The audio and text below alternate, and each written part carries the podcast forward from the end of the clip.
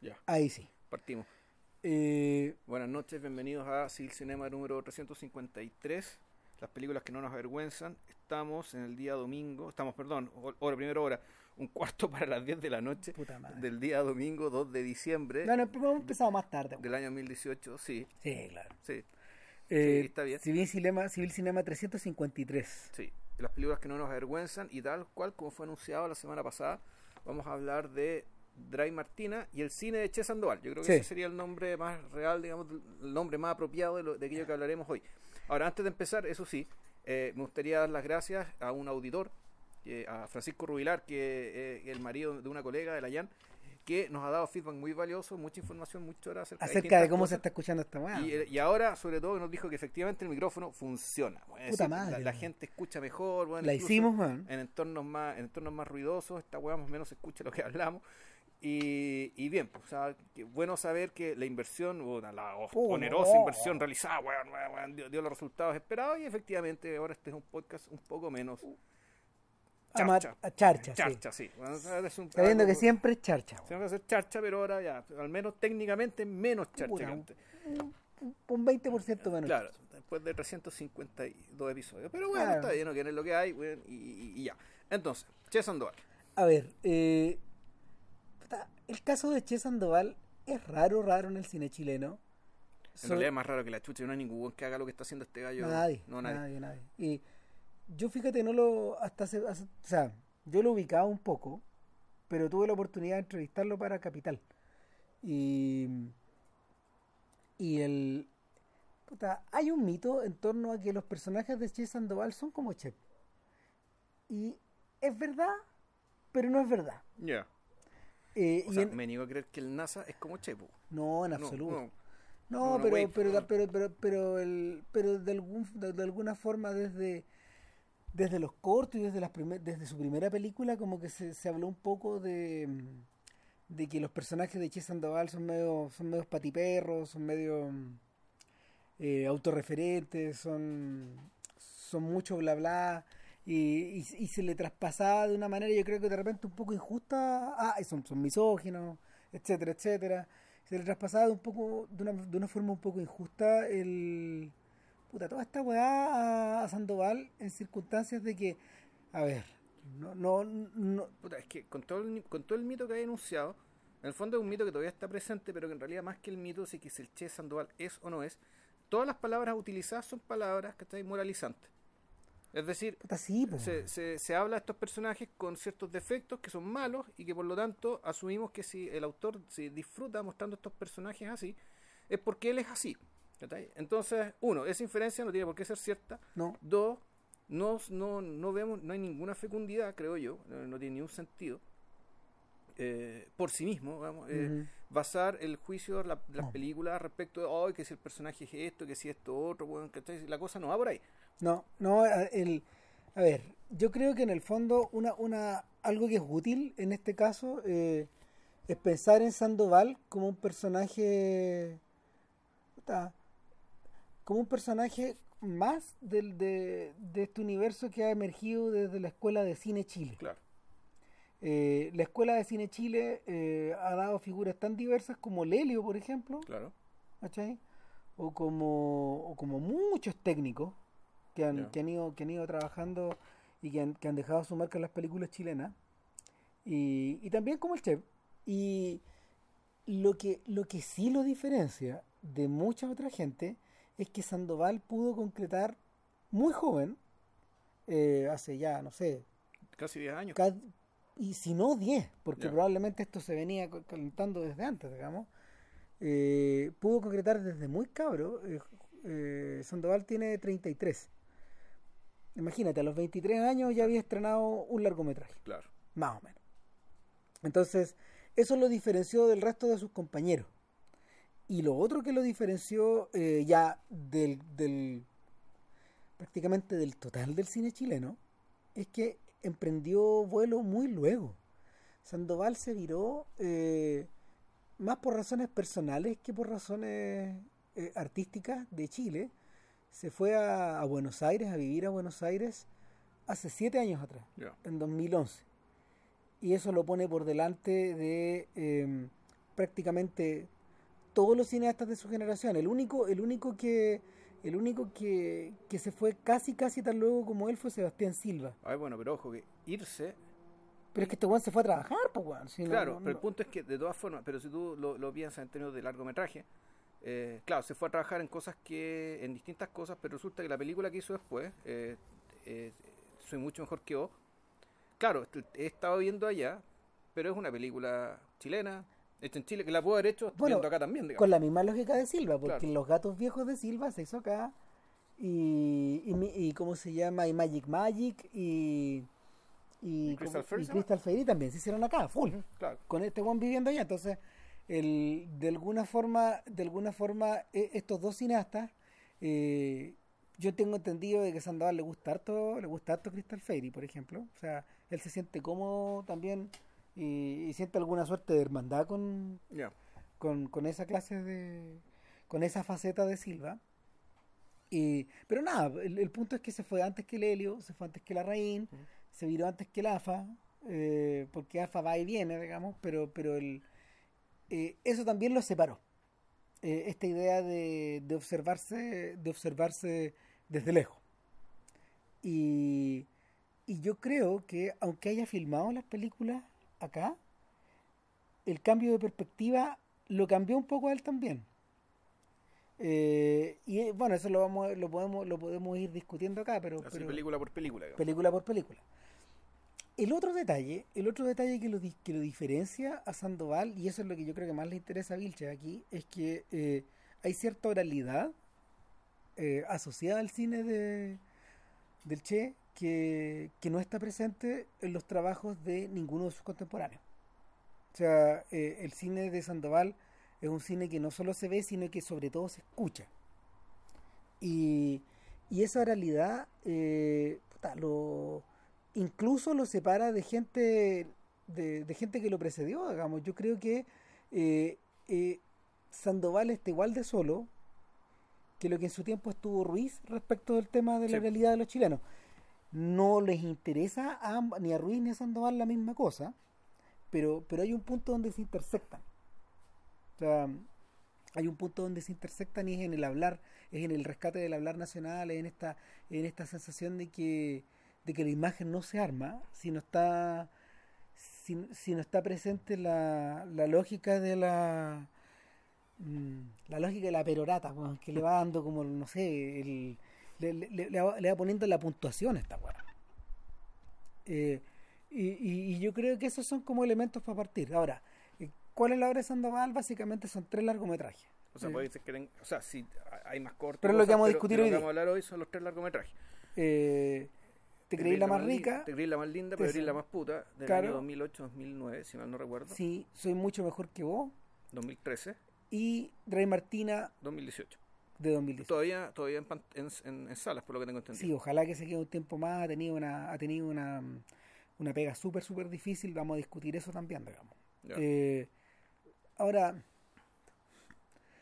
el, el rollo con Te creí la más linda es que eh, en retrospectiva, en retrospectiva, ha tenido una reputación variable. En su momento causó muchas, muchas olas. Y, y llamó mucho la atención y, y se, le, se le hicieron altas entrevistas al Che. eh, hubo hueones que lo pelaron, hubo hueones que se distanciaron. Yo confieso, por ejemplo, que en realidad en primera instancia a mí no me interesó mucho, tú sabes. Y, y que la película se me ha armado más con los años que con la. Que, que, que en, el, que en la instancia del. que en la instancia de la primera edición. Eh, la película ustedes la pueden encontrar. Originalmente estaba en Cinépata. Cinépata se cayó, digamos. Pero. Eh, Pero se- Cinepata se- sigue siendo archivo, ¿no? Sigue siendo no repositorio. entiendo que se cerró. También se cerró ahí. Ya. Entiendo que se cerró. No, están las dos en onda media. O sea, Pero- las dos primeras están en onda media. Eh, Claro, pero eh, si la quieren hacer más corta, están en YouTube. Ah, chuta, ya. O sea, por, por lo menos, por lo menos te creéis la más linda está en YouTube. La copia no está muy buena, pero tampoco era una película que era demasiado sofisticada. Esto estaba filmado en mini DV. Sí, claro. Y, y el y la estructura misma de la película recuerda un filme universitario. O sea, y, o, o un filme de escuela, como se les llama a estas cosas. O sea, es muy probable que es muy probable que este que esta película y ahí habría que preguntarle directo a Sandoval es algo que es algo que se empezó a trabajar en la Escuela de Cine Chile y que se fue Y- desarrollando y de a poco. vendría a ser su, claro, su, su examen de grado. Por ejemplo, su tesis, no sé. Mm. Entonces, eh, está eso, está eso de por medio. Y. A ver, es una película corta, dura como una hora veinte, no más que eso. Sí, to- todas las películas chinas suelen ser más o menos cortas. Sí, claro. Con la, con la excepción de Drive Martina, que Sí. tiene una duración como normal, pero, pero igual es breve, digamos. El, y la anécdota, la anécdota es mínima. O sea, O sea, de partida, claro, son los capítulos está dividido en cinco capítulos. Son cinco capítulos. Y, y en el fondo uno podría decir que, claro, esto es como el chiste de la guitarra, weón. ¿Cuál es el chiste de la guitarra? Puta. A ver, cuenta el chiste de la guitarra. No, el chiste de la guitarra es que un weón dice, ah, puta, voy a la casa de mi compadre Pepe, weón, a que me preste la guitarra. Y como vive más o menos lejos, o sea, unas 10 cuadras, ¿cachai? Puta, voy a ir caminando y voy a hacer un poco de ejercicio y, y- y voy ahí, weón, pensando en las melodías que voy a tocar con, mi, con la guitarra que me va a prestar mi compadre Pepe. La chucha. Entonces va en la cuadra haciendo cuenta regresiva, en la, cu- en la cuadra número 9. Eh, dice, puta, qué buena onda, mi compadre Pepe va a prestar la guitarra, pero puta, igual la última vez que me la prestó le volví con un- una, una rajadurita, weón. Chucha, weón. No, pero igual es mi buena onda, mi compadre Pepe me va a prestar la guitarra. No me va a cagar. digamos. Claro, Ya. voy a poner la octava cuadra. Hoy sí, pero la otra vez me miro feo este weón. Bueno, a lo mejor, puta, no, no, no va a querer prestar la guitarra, weón. No, no, pero mi compadre me va a prestar la guitarra. Ya, más o menos por la cuadra 6. Cago todo. Puta. Eh, puta, es que el, el otro día me dijeron que el Pepe anda súper cagado de plata, weón. Entonces a lo mejor vendió la guitarra este weón. Puta, y se pasaba el rollo. Ya en la tercera cuadra, puta, el weón maricón, no me va a prestar la guitarra, weón. Puta, qué vaca, weón. Y de repente el loco llega donde el Pepe, toca el timbre. Pepe abre, hola, Juaco, ¿qué hay? Métete la guitarra en la raja. Ese es el chiste. Ay, ay, si se da media vuelta y se va. Dice, en fondo, esta película en realidad es una, en el fondo una gran ensoñación. Es una gran película que este weón, este, nuestro, nuestro héroe Javier, se está pasando en su cabeza mientras deambula por las calles de Santiago de Chile, particularmente de Bellavista, dando todo el jugo posible. O sea, y eso es como el. Yo diría que ahí, ahí está la verdadera preocupación de Sandoval, no es retratarse a sí mismo. Y No. No, es retratarse a, no, y no es, no es andar jugando a los personajes, Es pero que ese sí- es el espejismo que se armó al principio, pero ya no vale. no, porque esto es una sociedad de mierda, weón, ¿cachai? Que está muy preocupada de juzgar, ¿cachai? Si el fondo es ese. O sea, tú ves la película y lo primero que haces, ¿cachai? Puta, vamos a hacer un juicio, ¿cachai? Y aquí, bueno, efectivamente, el Che Sandoval con sus protagonistas, con los tres y varios de su, de- de- del entorno del protagonista, Claro. en el fondo te da material para que tú juzgues, ¿cachai? Pero claro, si eres weón, te va a poner a juzgar uno tras otro, digamos, y se, te, y, y- y se va a perder la película. Se va a perder de qué se trata esto Mm, de qué va esto y para qué lo está haciendo. El, efectivamente, este es un personaje que está. eh, que, que uno, claro, uno puede juzgarlo, pero aquí lo importante es, bueno, pero. ¿Qué es lo que hace que este personaje sea lo que es? ¿Por qué actúa de esta manera? Y uno podría pensar que tanto Javier como el NASA y como Martina, yo creo que comparten una, comparten una característica. Uno podría incluso decir un defecto, digamos, que es la, la- que uno yo diría que es la percepción errada respecto de su propio atractivo, de su propia inteligencia, de su propia, de su propia virtud, pero sobre todo de su atractivo. Eh, ahora, ese, el- la- yo creo que sobre ese, ese núcleo central de la característica de estos personajes se empieza a hacer más complejo a medida de que van pasando las películas. Es decir, NASA tiene ese problema, pero en realidad tiene otro problema todavía mayor. ¿ya? Y Martina, ni hablar. no, de, claro. de hecho, ya, el- tú no. Y, y, y esa es otra cosa que hay que darle. Que hay que darle todo el mérito a H. Sandoval es que este es una persona inteligente que crece.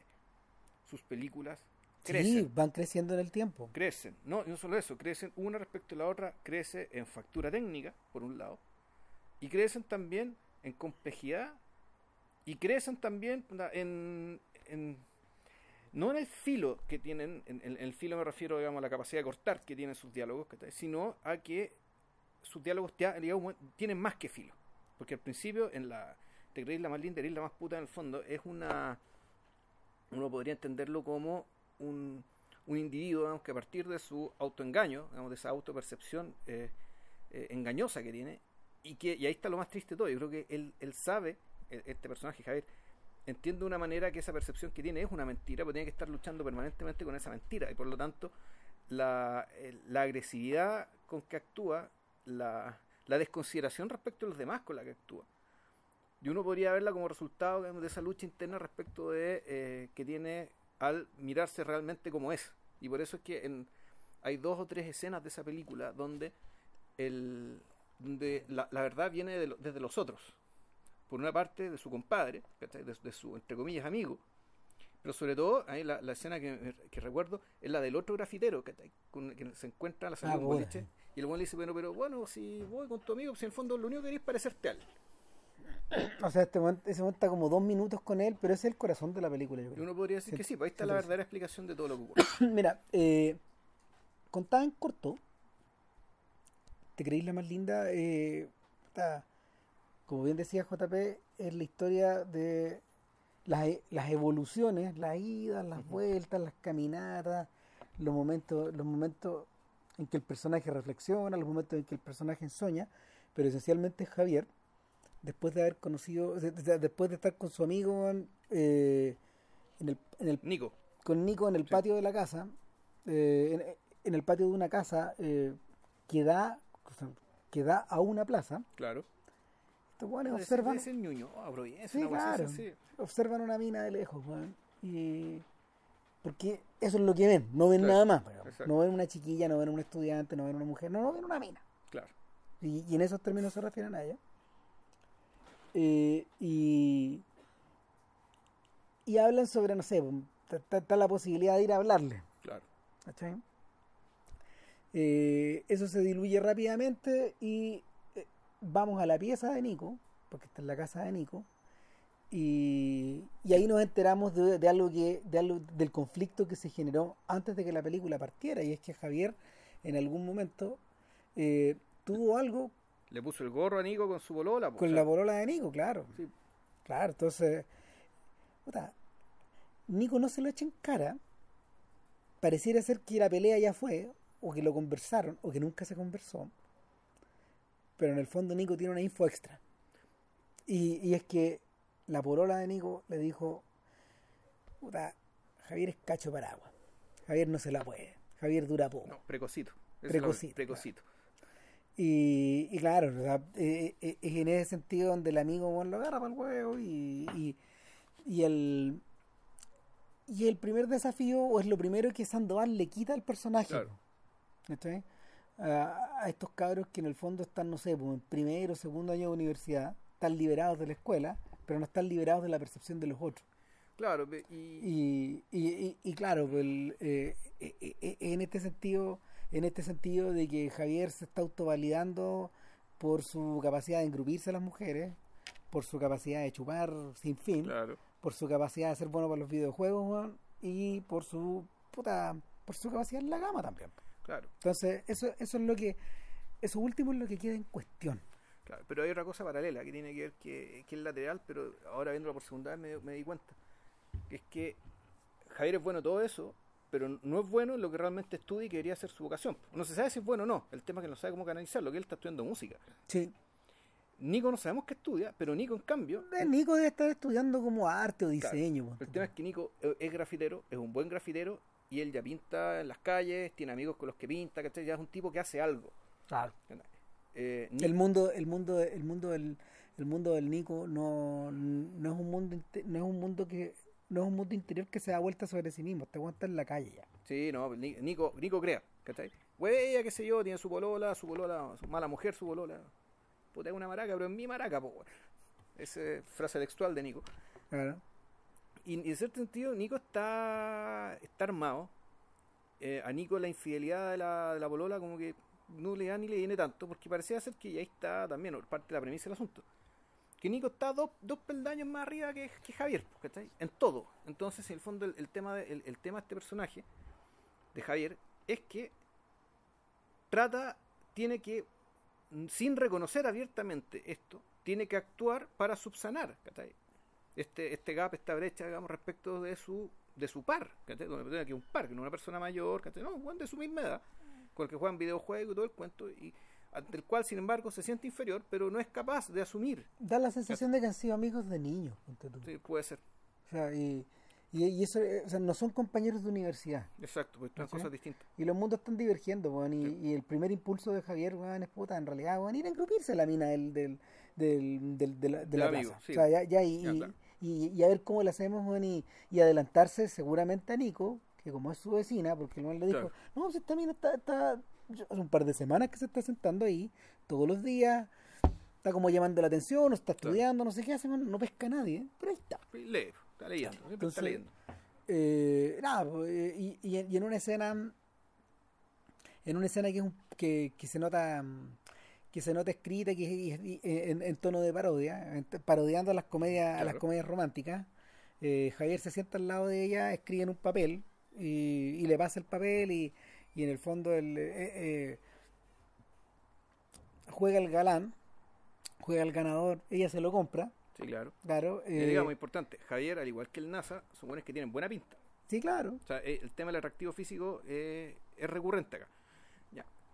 Ahora, eh, y eh, la, la película, la película jugando, la película jugando a meterse en la cabeza de Javier, le sigue toda le, sigue todos los caprichos a Javier y, satisface la fantasía de Javier. Y la chiquilla después de un rato, digamos, se va con él. Claro. Corte. Puta, empieza a sonar una canción tipo Tom Waits. Están ahí, está empezando a darle, compadre. Corte de nuevo. Puta, el buen cabizbajo. Claro. Entonces, sabemos lo que pasó. Ahora, Precocito. Entre medio, entre medio, y este, este- este- este- esto no, mira, a ver, yo no sé si es intencional o, o es más bien accidental, da lo mismo, pero los bloques de eh, los bloques de escenas en que está editada eh, Te creéis la más linda no son todos cronológicos. Hay momentos en que saltamos al, al- al pasado, hay, perdón, hay, hay momentos en que hay momentos en que nos saltamos una escena. De hecho, el ¿Sí? Sí, claro, porque cuando cuando empieza cuando Uh, empecé a confundir, no, pero cuando cuando cuando de- de- después que después que se empiezan a quitar la ropa, hacemos un corte y eh, de la nada Javier está de vuelta donde Nico Ya. y, y, le- y él le explica lo que pasó. ¿Cachai? Le explica que le, le- le explica a él y a su porola que, que anduvo mal la weá. Que la perdió en la cama. Claro, y, y ahí recién volvemos. A la, a, a- a la, ahí recién volvemos a la cama y vemos el desenlace de la escena. Entonces, la película está salpicada por momentos que van así, yendo y viniendo.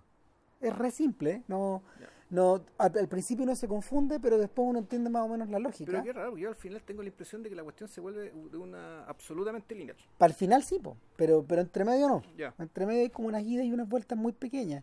Yo creo que también eso proviene también de la de la de la de la propia incertidumbre del, del realizador a la hora como de montar su historia, porque en realidad podría haber sido todo lineal. Pero Sí. hay cosas que no son lineales. Y es más, hay cosas que son figuradas. Ya vamos a hablar de eso. No, claro. es Claro. bueno, y, po- y por eso, y, y- ese otro elemento en que yo veo que la segunda película supera esta. ¿cachai? Claro. Porque en el fondo las figuraciones, eh, la- la fi- las figuraciones que son, son la, efectivamente, tratar de meterte dentro de la cabeza lo que está pensando el, personaje, a través de un recurso, a, tra- a través de un recurso que técnicamente pareciera ser que es la vida real, pero la- el montaje, principalmente, el, el- el montaje, y lo que tú sabes de, de- de- de lo, lo que ocurriendo en la película es que tú entiendes que estos son, es un, es un recurso, en el fondo es, es como cuando en los cómics te dibujan la nubecita, que qué es lo que está pensando. Claro. ¿cachai? Ahora, lo bueno es que el NASA, cuando en la segunda película el NASA, esta película prescinde eso, prescinde el truco. No, todo lo, nec- no lo necesita. no lo necesita, todo baja ¿cachai? Claro. a nuestro mundo, todo baja a la Tierra, digamos, y, yo solo- y, y dado, y, y dado el interés que tiene Sandoval, digamos, yo, eh, respecto del diálogo del aquí y ahora, digamos, lo que ese diálogo dice, Puta, ¿cachai? lleva mucho más. po. y el intercambio real entre otros. ¿Por qué? Porque la fabulación, en el fondo, es un diálogo contigo mismo. Si aquí lo importante, lo, lo importante en Sandoval es, son las chispas que salen cuando tú dialogas con otro. Claro. Eh, y, el, y en ese sentido necesito un poco al otro. Ahora, a mí me gustaría saber si eh, la chiquilla, que es el objeto de las idas y las vueltas, ¿cómo se llama ella? No me acuerdo. ¿no? Ni me acuerdo. Bueno, Ya. pero esta chiquilla eh, emana de alguna forma de, de la chica del vestido rojo de y las vacas vuelan. Ya, sí. Yo creo que hay una conexión ahí. Y hay, una especie como de chiste interno. En Y las vacas vuelan, para, que no, para quien no la ha visto, eh, búsquenla por ahí en onda media, debe estar. eh, es una es una bonita obra prima y es un filme muy simple también acerca de... eh, es, un, es algo que, a reviste, reviste harta... perdón, reviste harta... mm, eh, el, la- el principio es simple, pero tiene hartos recursos al interior. Es un filme, por ejemplo, que parte como una película encuesta. Luego se transforma en una comedia romántica. Y en último término, se transforma en una, en una película acerca de la representación, de, de- de las ideas que las personas tienen sobre sí mismas. Eh, eh, todo en un lapso como de una hora. Y el centro de toda la obsesión es la... mm, eh, eh, es, eh, o, perdón, el centro de toda la narración es la obsesión que tiene nuestro narrador, que es un narrador que habla en otro idioma, está hablando en danés, creo, en sueco, no me recuerdo ya. Creo que era danés, pero no me acuerdo. Eh, y este danés que viene a Chile eh, está, está haciendo un documental o pretende hacer un documental y eh, se topa con una chiquilla que le llama mucho la atención, le gusta. Y empieza a salir con ella y, y de alguna forma a esta chiquilla siempre se le escapa, se le escapa y se le escapa. Y, y ahí es donde, es donde estas dos películas de alguna forma se intersectan. Esta sensación de que a pesar de que tú tienes toda figurada tu, tu realidad, están estos factores desestabilizadores que no, no es la mujer como factor desestabilizador, sino que en el fondo lo que te lo que te em, permite avisorar la posibilidad de algo distinto, otra cosa, algo que te saca del camino que tú pensás que tenías. En este caso, eh, en este caso, an- antes de que antes de que antes de que Javier aborde a esta chica, lo que tiene en su cabeza es volver a quitarle la novia a Nico. O sea, es volver a ser, claro, volver a ganar el que envíe, supuestamente. Pero claro, el problema es que, en realidad, cuando la pierde en la cama, por decirlo así, pasan dos cosas. Efectivamente, la pierde en la cama, queda disminuido, por lo tanto, efectivamente, como dice Rama, en el fondo queda, no vamos a decir castrado, pero No. con una sensación parecida a la castración. En el fondo, el, el de sentirse incompleto y por lo tanto tiene que completarse de alguna manera. Pero lo otro que pasa es que este weón se enamora. Y esa es la otra pata, digamos, lo que hace, o eso cree él. Claro, Pero se pues, comporta eso como es tal, lo- eso pero es lo se inesperado, comporta- Pero se comporta como tal. O sea, efectivamente, uno no puede, tal vez, no puede decir, dado que efectivamente esta película funciona sobre- principalmente sobre la base de, de las interacciones, de los choques, de las fricciones con los demás. Eh, pero claro, o sea, su conducta te hace pensar que sí, que el weón está o enamorado o, o, dicho- o tal vez, hablando más en frío, ha invertido una cantidad importante de lo que ve como su aprecio de sí mismo ¿cachai? en estar cerca de esta persona. Exacto, es lo que los gringos llaman infatuation, infatuación. Ya. O sea, no, no reviste ninguna, no reviste ninguna característica de realidad. En el fondo, en el fondo es la presencia de un otro que te que ocupa tus pensamientos, pero Claro. que al mismo tiempo funciona como una gran distracción para ti mismo. Y te entretiene esa distracción. Ya.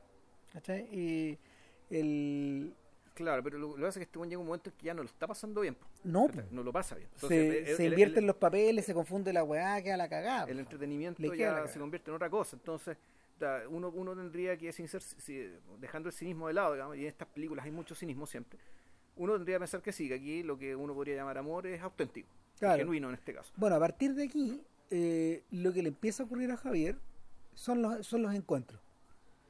Empiezan a producirse sucesivos encuentros donde, o aventuras, o escenas, Claro. eh, de diversos grados de comicidad o de diversos grados de cinismo, donde en el fondo eh, él se expone un poco. Mira, Sandoval me contó que eh, él optó por esa estructura porque él sentía que al trabajar de forma modular, eh, en ese momento de, de- en ese momento de su carrera o en ese momento como de, de, de su de su cine, eh, eso le permitía a él, por ejemplo, poder trabajar con mayor facilidad en la, edi- en la edición. Sí. Y si, si había un si había una mm, si había una estación de este recorrido que no funcionaba bien, simplemente la sacaba completa. sacaba. completa. Claro. Las dos primeras películas tienen mucho eso. Son La, así. la tercera ya No. no. La tercera ya es otra cosa. No, claro, y Claro. de hecho, de hecho lo que lo que lo que lo que le ocurrió en la tercera es que tuvo que resumir algunos personajes. Ya. O sea, tuvo que resumir la aparición de algunos personajes, ¿cachai? Como el Héctor Morales, por ejemplo. Perfecto. A, a- a Rafael Gumucio, el escritor, lo cortó entero, prácticamente dejó una pura escena. eh, y, y, y, y- Pero también estaba pensado de esa manera, Ya. ¿cachai?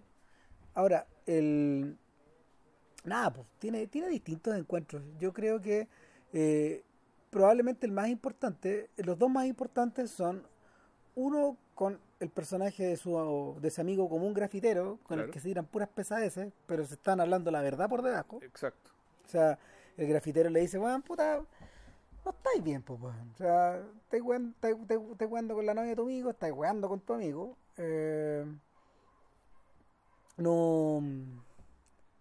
¿Cómo se llama? No estáis en la calle. Pero no te preocupes, yo tampoco estoy, estoy, estoy completo acá. O sea, eh, en, en algún momento de esta conversación de ida y vuelta, donde se huean y se huean y se huean, el weón dice, ¿sabes qué me dio paja, weón, ir a grafitear, weón, hoy día, weón? Me bajé. Eh, puta, dile si, si, si veis este weón, dile que no fui. O sea, y eh, eh, el mismo, el mismo asume un cierto grado como de hermandad después Claro. de después de haberse mordido la cola un, un rato. ¿Qué pasa en la siguiente escena?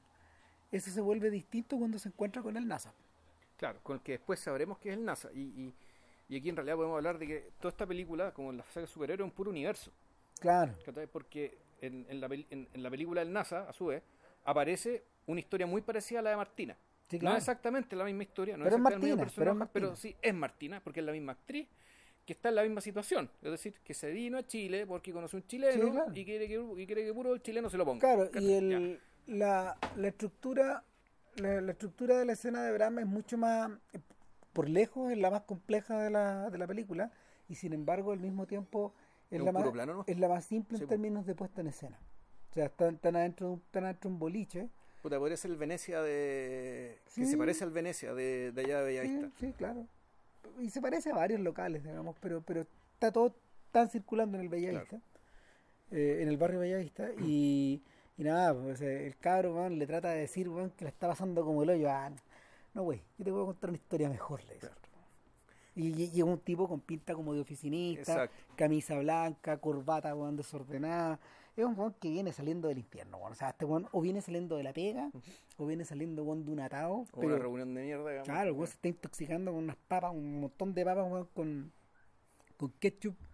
Y está tomándose una cerveza, weón, el cabro chico también, de alguna forma, eh, de alguna forma, hay un conato de conversación, pero en el fondo ninguno está conversando con el otro. O sea, lo que pasa en realidad, lo que están haciendo están compitiendo. Sí. Están compitiendo a ver quién es el weón que está más cagado. claro. En el fondo, este es una, es un, uno podría entenderlo como un summit internacional de sacos de huevas, ¿cachai? Sí, claro. El- Y el- donde los dos se jactan, digamos. Un ¿cachai? G20 de estos Eh, hueones. Claro, de, de su de su ineptitud en la vida. Claro, ¿cachai? ahora- Que los tiene en la situación en la que se encuentran. lo que Javier no sabe es que existe como un 90% de posibilidades de que un weón mayor que él esté más cagado que él. Sí, po. Por ¿Cachai? problemas serios. Claro, Problemas reales. de verdad, pues, o sea, Claro. este weón le cuenta en dos tiempos.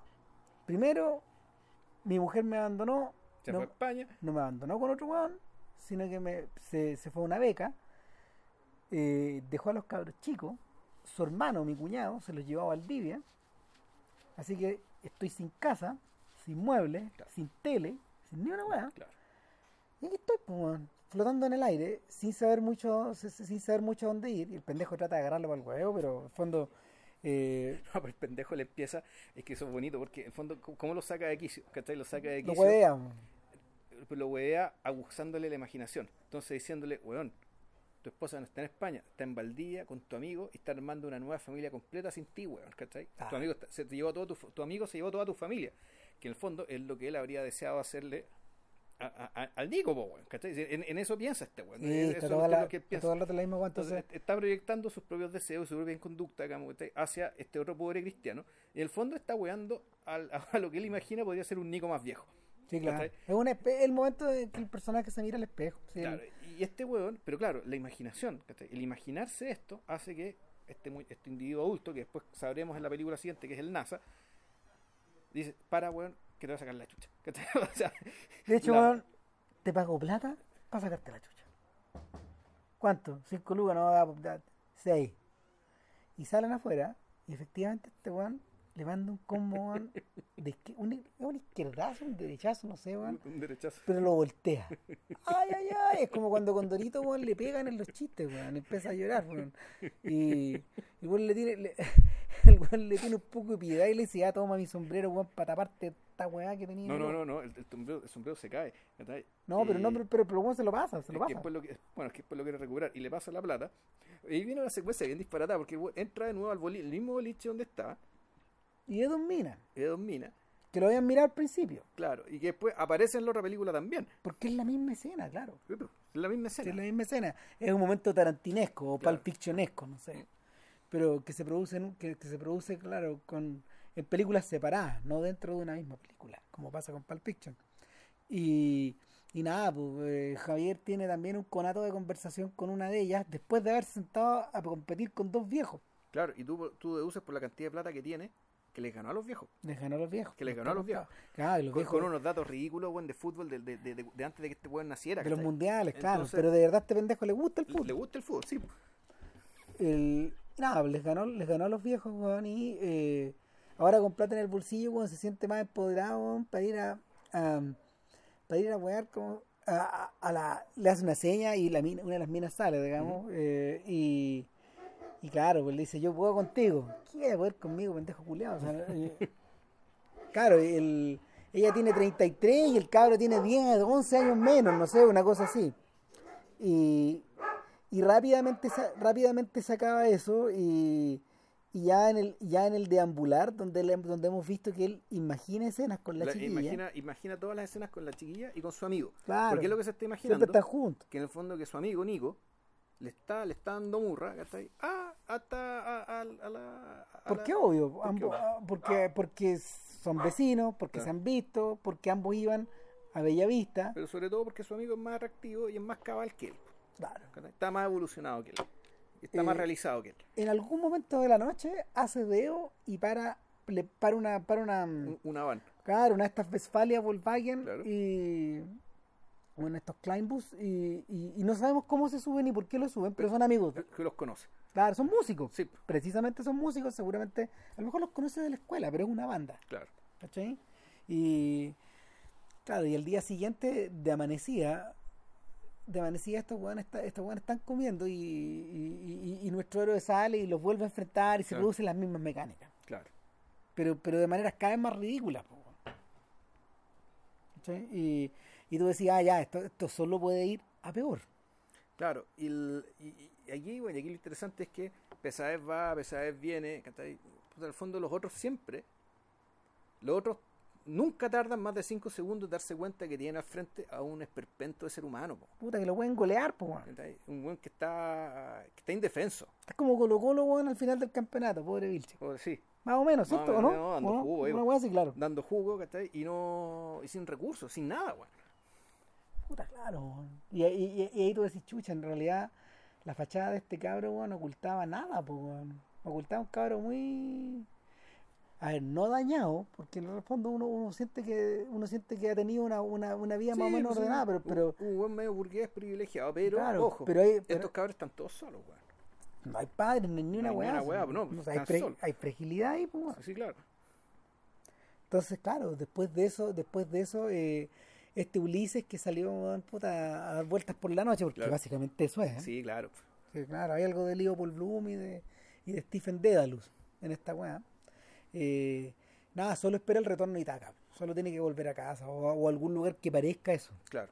Y la película termina volviendo eh, a, a donde empezó. Claro. Ay, entre medio igual me gustaría. eh, bueno, otra referencia, puta. uy, ¿cómo se llama este weón? ¿Cuál? Smith. Kevin Smith. Kevin Smith. Ah, totalmente. Sí. O sea, en, ese, en, ese, en ese momento cuando vimos esto dijimos, ah, pero esto, esto es Clerks. O, Claro. esto es, o esto es Mallrats. O esto es Chasing Amy. Tiene, tiene, tiene, tiene relación con esas tres. Claro, no, y te aparece un Silent Bob también, pues. Sí, puta, sí. ¿Cachai? Aparece un Silent Bob, pero aquí el milagro es tal que este weón huevea tanto, huevea tanto, huevea tanto, que preste, no, devuélveme el disco, que devuélveme el disco, este disco, tú, tú, tú. Pero no, el otro disco no, tampoco, y huevea, y huevea, y huevea que Silent Bob habla, ¿cachai? Pues que no, no habla para dar una perla de sabiduría, sino que habla porque ya no aguanta este concha de su madre, como que no para de hablar, pues, que ya, ya, weón. ¿Cuál de los discos querís, weón? ¿Con cuál te quedáis, weón? Pero el otro me lo dejáis. Ah, ya, chucha, ya, este. Y entre medio, puta, no, pues claro, está, está, también la escena de, de fondo de, de- que es interesante, porque, porque tú la escena cuando daña el mural de su amigo con pintura blanca, tú decís, puta, esta es una escena donde el bueno efectivamente en- aprende algo y entiende algo. O sea, Sí. esa escena es importante porque esa es la escena donde el bueno efectivamente se da cuenta de qué es lo que le está pasando. Del malestar. Del malestar que tiene, de, de, de, la relación fallada, de la, relación- de la relación que tiene, eh, de, de una relación que él percibe eh, Oh, estoy con Alzheimer, ¿cómo se me están olvidando las palabras? Bueno, Una relación desbalanceada sí, o asimétrica que tiene con su amigo. el, el que el que se dio cuenta bien rápido de esto eh, fue Fuguet. Ya. A Fuguet le interesó esta película en su momento, Sí, harto. y yo creo que sacó lecciones el propio Fuguet, a pesar de que, no sé, pues le lleva quizás cuántos años, como 20 años bueno, al Chem. Eh, nada, pues Alberto sacó algunas lecciones para poder ponerlas en para poder ponerlas en funcionamiento en su trilogía de películas. Eh, Eh, yo creo que yo creo que hay, hay ideas de esto en Velódromo, ya, pero sobre todo hay ideas de esto desarrolladas en, muy otros, en muchos otros sentidos en invierno. ya. Yo, lo- yo fíjate que lo veo, al re- yo lo veo al revés, en el sentido de que para mí la película El NASA y la relación que tiene el NASA ¿cachai? con su hijo, eh, eso es, es, es- es un No, poco es, fuguete. es que eso es al revés, Claro. eso, eso es fuguetiano. Eso es fuguetiano completamente porque me recordaba ciertos cortos ¿cachai? que tenía Fugueta acerca de diálogos de, de relaciones medias eh, eh, No, y no solo cortos, sino que los cuentos. Los Ya, cuentos, sí, los cuentos de Alberto son, o sea, muchos de esos tienen esa estructura, pero yo siento que, yo siento que el ah bueno, y el otro, el otro detalle es que a Fuguet sí le interesa la oralidad, sí. le, sí le interesa el, sí le interesa el sonido del lenguaje, pero eh, el lenguaje de las películas de Fuguet eh, es cercano al- al- a, a su propia literatura también. O sea, es un lenguaje que está trabajado, no es, no es, no, no son, no son estos conatos de ida y vuelta que a veces se sienten improvisados en esta película, pero que están escritos en la siguiente. ya. Entonces, el, el salto que se pega, yo creo que el salto que se pega a Sandoval de, de esta primera a la segunda probablemente es el mortal. ya. Porque, porque soy mucho mejor que vos. Se O sea, sienten- bueno, digámoslo, esta primera película se nota que está hecha con nada. O No, sea, y con esa es nada, como la- con esa está nada. hecha con, la, con el vuelto del pan. Entonces, uno cuando ve la película, tú decís, bueno, aquí este buen logró algo cumplido, algo completo, bueno, realmente con nada, bueno, es Con pura nada. escritura. Sí, Pues claro. pura, pura, pura, pura es pura escritura, eh, es puesta en escena. eh, y, y actuación. sí, no pero, y, no, y, está, pero y estamos hablando, a ver, no estamos hablando de un nivel profesional, pero lo que sí, lo que sí uno alcanza a percibir, en el fondo, eh, es la visión de alguien. Y eso es lo importante. Y el. Por contraposición. Las películas de Nicolás López, que tuvieron mucho, mucho, mucho más éxito que esto, que tuvieron mucha más publicidad, mucho más etcétera. presupuesto. y Claro, mucho- las películas de López, eh, desde Promedio Rojo hacia adelante, eh, operaron con una lógica distinta. Es decir, estaban. Eh, la puesta en escena era profesional, porque había profesionales siempre claro. por detrás.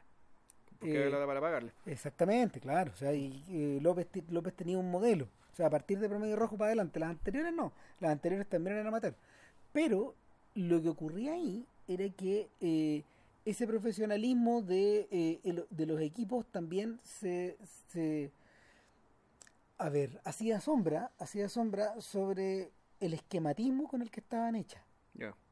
Son películas muy esquemáticas, muy no sé si no, no sé si decir muy de manual, pero en el fondo en el fondo no lo que respiraba ahí no era una visión, sino que era era como una intuición respecto de cómo el público va a reaccionar a lo que yo estoy lo que yo estoy Claro. armando, ¿cachai?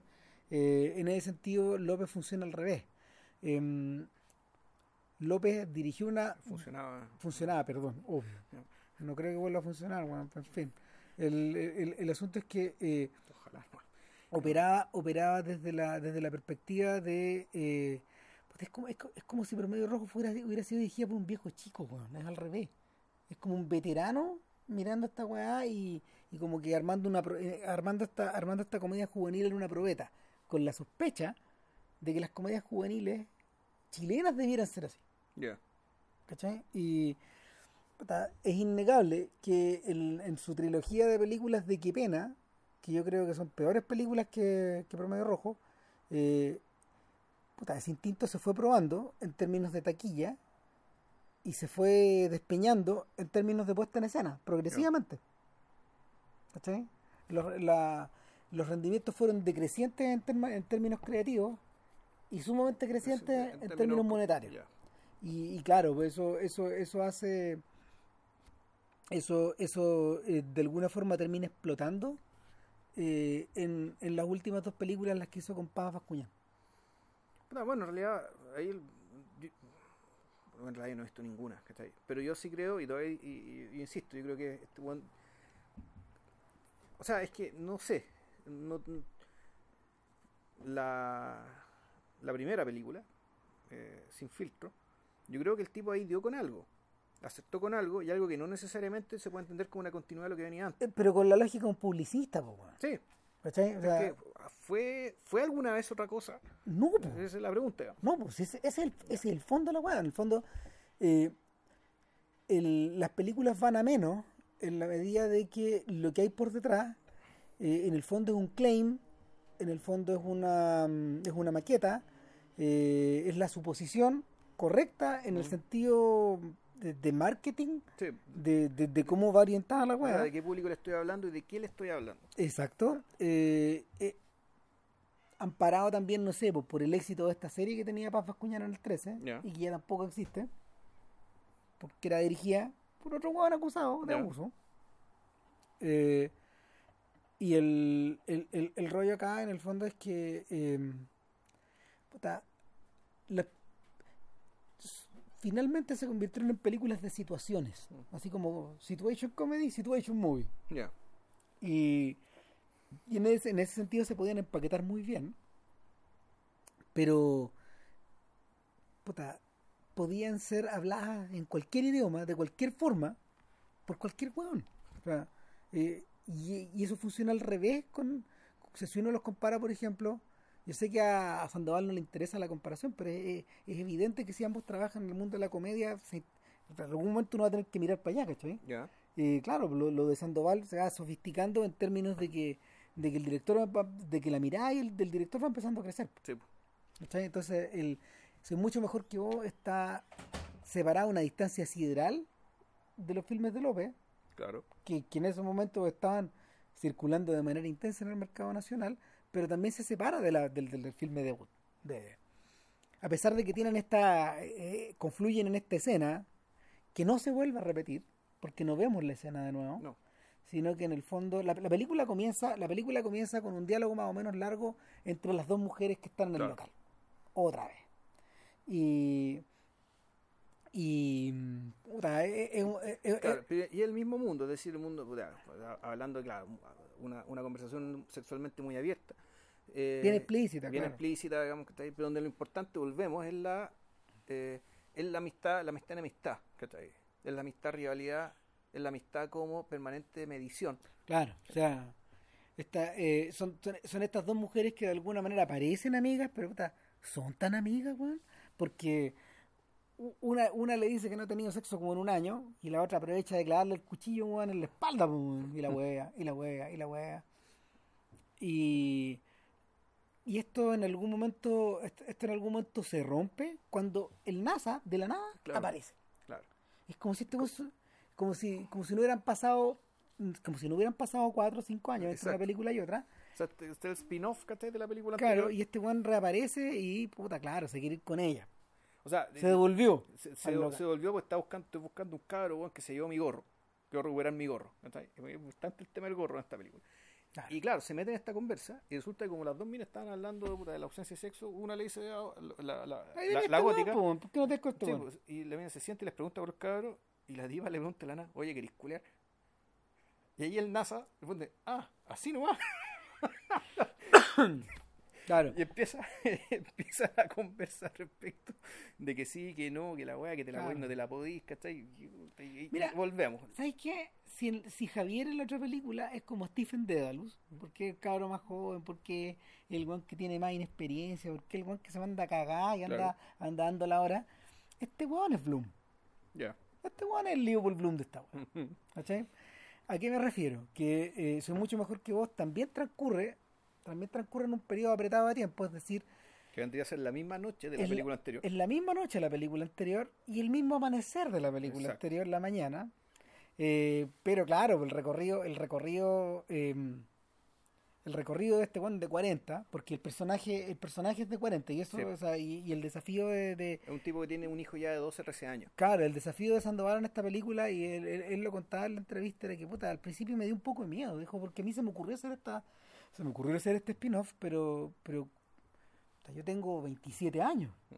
Entonces, lo que sí empezó, se, se envalentonó cuando se dio cuenta que algunos amigos de 40, gente con la que él trabajaba o, o con la que él se topaba, weón, puta, eran igual de adolescentes que él. Tenía la edad mental, de. Ya. Claro. Ahora, eh, yo creo que eso funciona en un nivel en la película.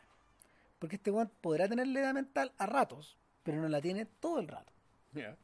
Entonces, eh, sabemos más de este personaje. Pues efectivamente, igual que en la película anterior, la mujer se fue a Barcelona, los hijos estuvieron en Valdivia, o están en Mm. Valdivia, por lo menos una de ellas está en Valdivia, la hija mayor todavía, No, la hija menor. La hija menor, perdón. El mayor es. y el otro, el Camila, el, el- Camiloco. el Camiloco, Camilo, el tenista, porque el que vemos una foto donde juega al foto, tenis, está con la que no, Camiloco está en Santiago. Y, y este weón constantemente en la película está recibiendo llamados de su mamá, de la mamá de él, de Claro. la NASA, de la abuela del niño, Y Camilo. y de Camilo. Y lo llaman, y lo, Lo llaman, llaman, y lo llaman. Este weón No contesta, no contesta y no contesta. rechaza todos los llamados. Eh, lo otro que sabemos es que el efectivamente este weón tiene una pega, pero tiene una pega, tiene una pyme, weón. Y, y- y este weón cree en los solmáforos. Claro. Puta. los solmáforos eh, lo explican muy vagamente, pero en el fondo son unos semáforos de radiación de ultravioleta. Claro, y en el fondo te dicen, ya, usted tiene piel tanto y hay tanto hay tanto nivel de radiación, Póngase póngase factor Tal tanto. bloqueador. Como si uno anduviera, weón, como 500 blo- bronceadores, weón, factores en el bolso de modo que elige el más apropiado para que cada momento. weón. puta mala idea, po, mala pyme, mala Ma- weada. O sea, como el pico. A ver, el fondo, sí, el punto del. La pyme, que es la pyme? La pyme, eh, volvemos, el autoengaño. Es, su, es su percepción errada de sí mismo, ¿cachai? la cual mantiene contumazmente, porque esa percepción errada de sí mismo es la que le hace creer que efectivamente es mucho más que su esposa. Y, no- y creer que está haciendo algo. Y que está haciendo algo y que va a ser capaz de puta, pararse en el mundo y desde ahí proveer y cumplir con sus deberes de padre, de ciudadano, digamos, y, y- y- y toda la vaina. Claro. ¿cachai? Cuando resulta que su esposa, habiendo trabajado un poquito, ya de 34 años, se puso a estudiar, ¿cachai? Y resultó ser buena para el paisajismo y ya consiguió una beca. Es decir, la esposa, en lo que eligió, resultó ser mucho más competente que él. Y necesita terminar esta beca en, en Y tiene que irse a España para, para ganarse la beca y el fondo va a ligar y, ya tener un título para poder ejercer, weón. Claro, lo que, está, lo, que está haciendo, lo que está haciendo esta señora es proponerle un cambio de, un, un cambio radical de, al- a, la, a la familia. Claro, pero liderado por y- ella. Y que este buen apañe. Claro, y que este buen apañe y en el fondo se someta. Un rato. Un no ra- a lo sé. menos un rato. Que Eh, esta vez se someta, que él siga, no que lo sigan. Entonces, el, el foco de la inestabilidad ya no está dado por, por, por durar más en la cama, sino que por en el fondo sentirse menoscabado a varios niveles. Sí, claro. eh, a un nivel laboral, a un nivel monetario y en último término, eh, ¿quién lleva los pantalones en la casa? Claro. En ese sentido, en ese sentido eh, es muy útil que el, el NASA durante toda la película lleve un uniforme, que es el uniforme del hombre que trabaja. Claro. Eh, Pero se lo tiene que sacar rápido, sí. Puta, lo que, claro, Claro. Lo, lo que pasa es que bueno, está, con- está con su camisa, con su vestón, eh, con su corbata y sobre todo con su Con sombrero. su sombrero. Y el sombrero importa, como dice JB. Pero bueno, lo había perdido, entonces aquí tenía que completar su uniforme. eh, no lo completa. Y, pero, y aquí empieza de nuevo la sucesión de encuentros, pero aquí los encuentros de él el eh, es para mostrar otra cosa. Tanto el NASA como Javier, en el fondo lo, lo único que quieren es, que, ponerlo, digamos, ¿cachai? Pero claro, lo que tienen que ponerlo para, básicamente, tapar, para olvidar, para eh, resolver un problema anterior. Un problema que es más profundo, digamos, que el, el mero hecho de estar caliente. Claro, ¿no? Y en el caso, en el caso de en el caso de Javier eso se hace, eso se hace más, más complicado, eh, provisto que el cabro chico tiene menos mundo en el fondo y que, y que está corriendo el círculo. y no tiene plata. El peligro, el peligro del NASA es que este es un que sabe cómo se hacen esas weas. Sí, po. ¿Cachai? O sea, sabe que, sabe que, no sé, pues se pudiera encontrar con las minas en un local, levantarse una, o puta, pagar, pues, sí, claro. En algún momento. O sea, el- el el límite acá está, el límite acá está dado, weón, puta, por, por tu línea de crédito. Claro. Porque claramente este weón ya no tiene plata, weón, en la, en la cuenta, pero está ahí weando con la línea. Mm. Y. Y. puta, eh, ese es el camino al despeñadero, weón. Porque lo- los encuentros, los encuentros no solo, no solo están cargados de agresividad, eh, sino puta, de un, de un, de un- de un cierto grado de histeria y, y sobre todo de, de la sensación de que el reloj está corriendo y de que si no me tiro una mina, weón, esta noche, weón, puta, me voy a desmoronar, pues, weón. Es, es- es como eso, weón. Eh, Claro, es eso, pero el verdadero problema es el que le suena en el teléfono. Que nosotros uno lo intuye, ¿cachai? Que el fondo lo realmente importante no, no lo estamos viendo. No, claro que no. ¿cachai? No. Y que, y No, que- ese es que ese weón está.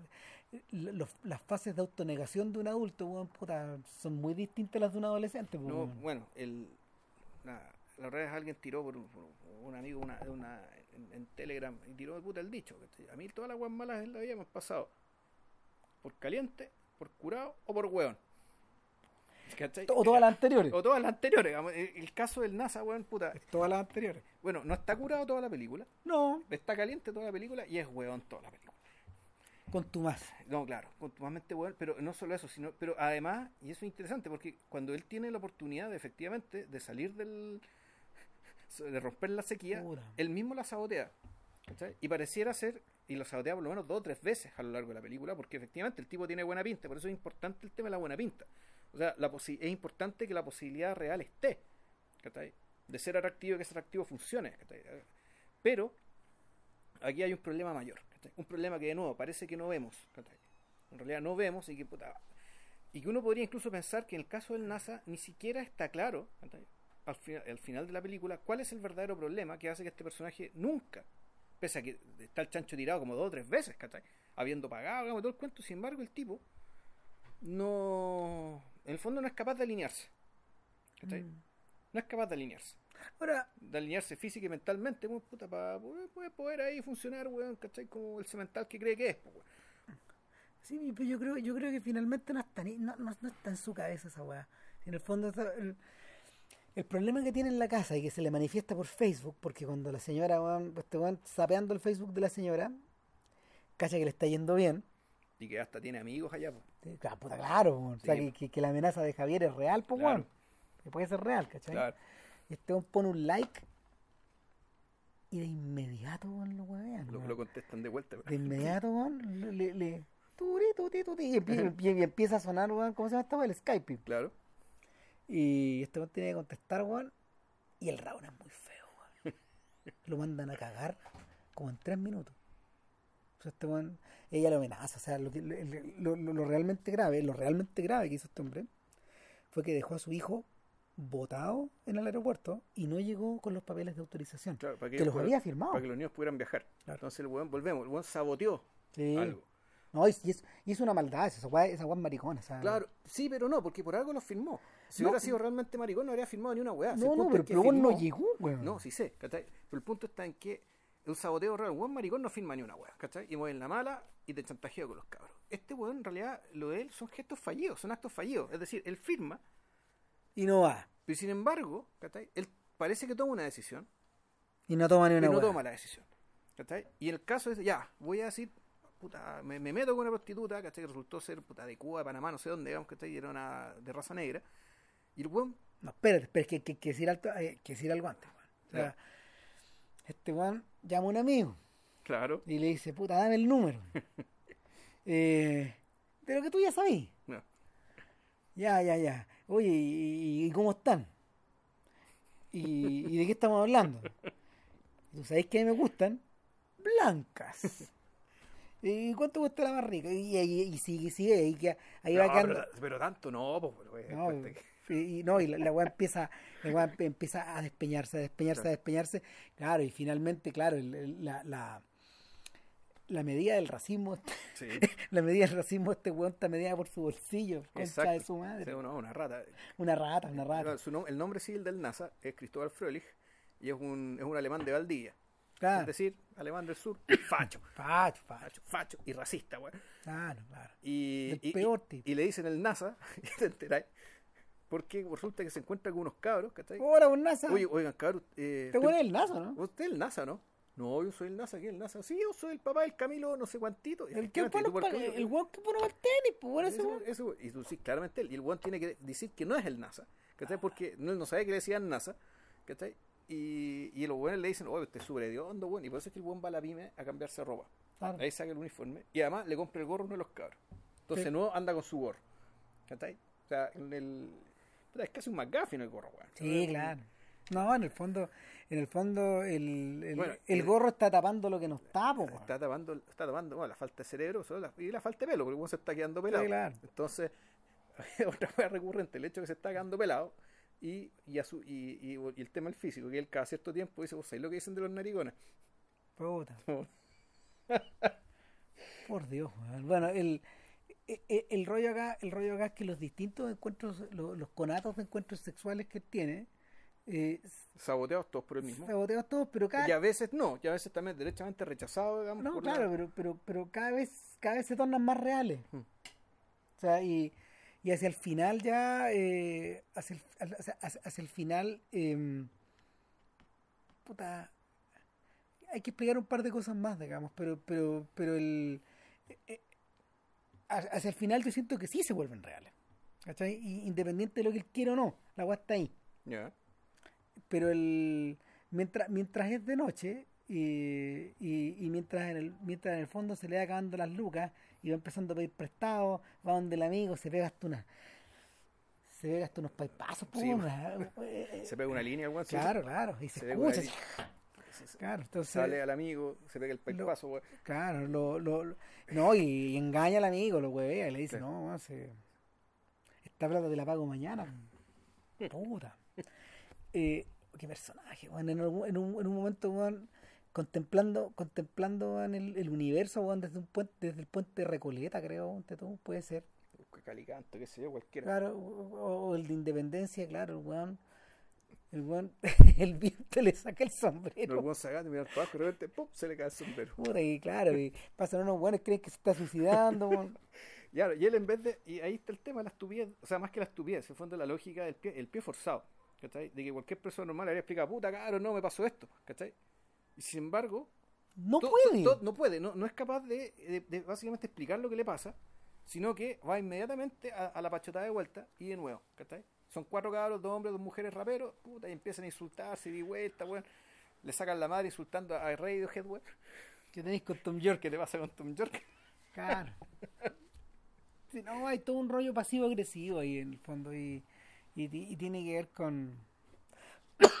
tiene que ver con la sensación también de sentirse desplazado por todo. Yo, yo veo al NASA, weón, y me acuerdo de esos chistes de Condorito cuando Condorito, weón, va con los bolsillos vacíos, weón, mirando al suelo. Antes de que, antes de que el chiste emerja. Ya. Es el momento cuando, cuando el Condoro, weón, está ahí El, el- el contexto, antes, digamos, el contexto del antes, chiste, claro, ya. antes de que aparezca el compadre, weón, y le preste la plata, weón. es la misma mecánica, weón. Y, y el eh, es un momento eh, eh, en Tres Tristes Tigres, uno siente que el personaje de, de Villagra está jugando en la línea ahí. Y, y, y a su manera el personaje de Badel también está en la misma. Eh, Ruiz a propósito de eso decía de esta gente que, puta, no, a ver, no los califica de imbéciles, pero son personas que son ciegas.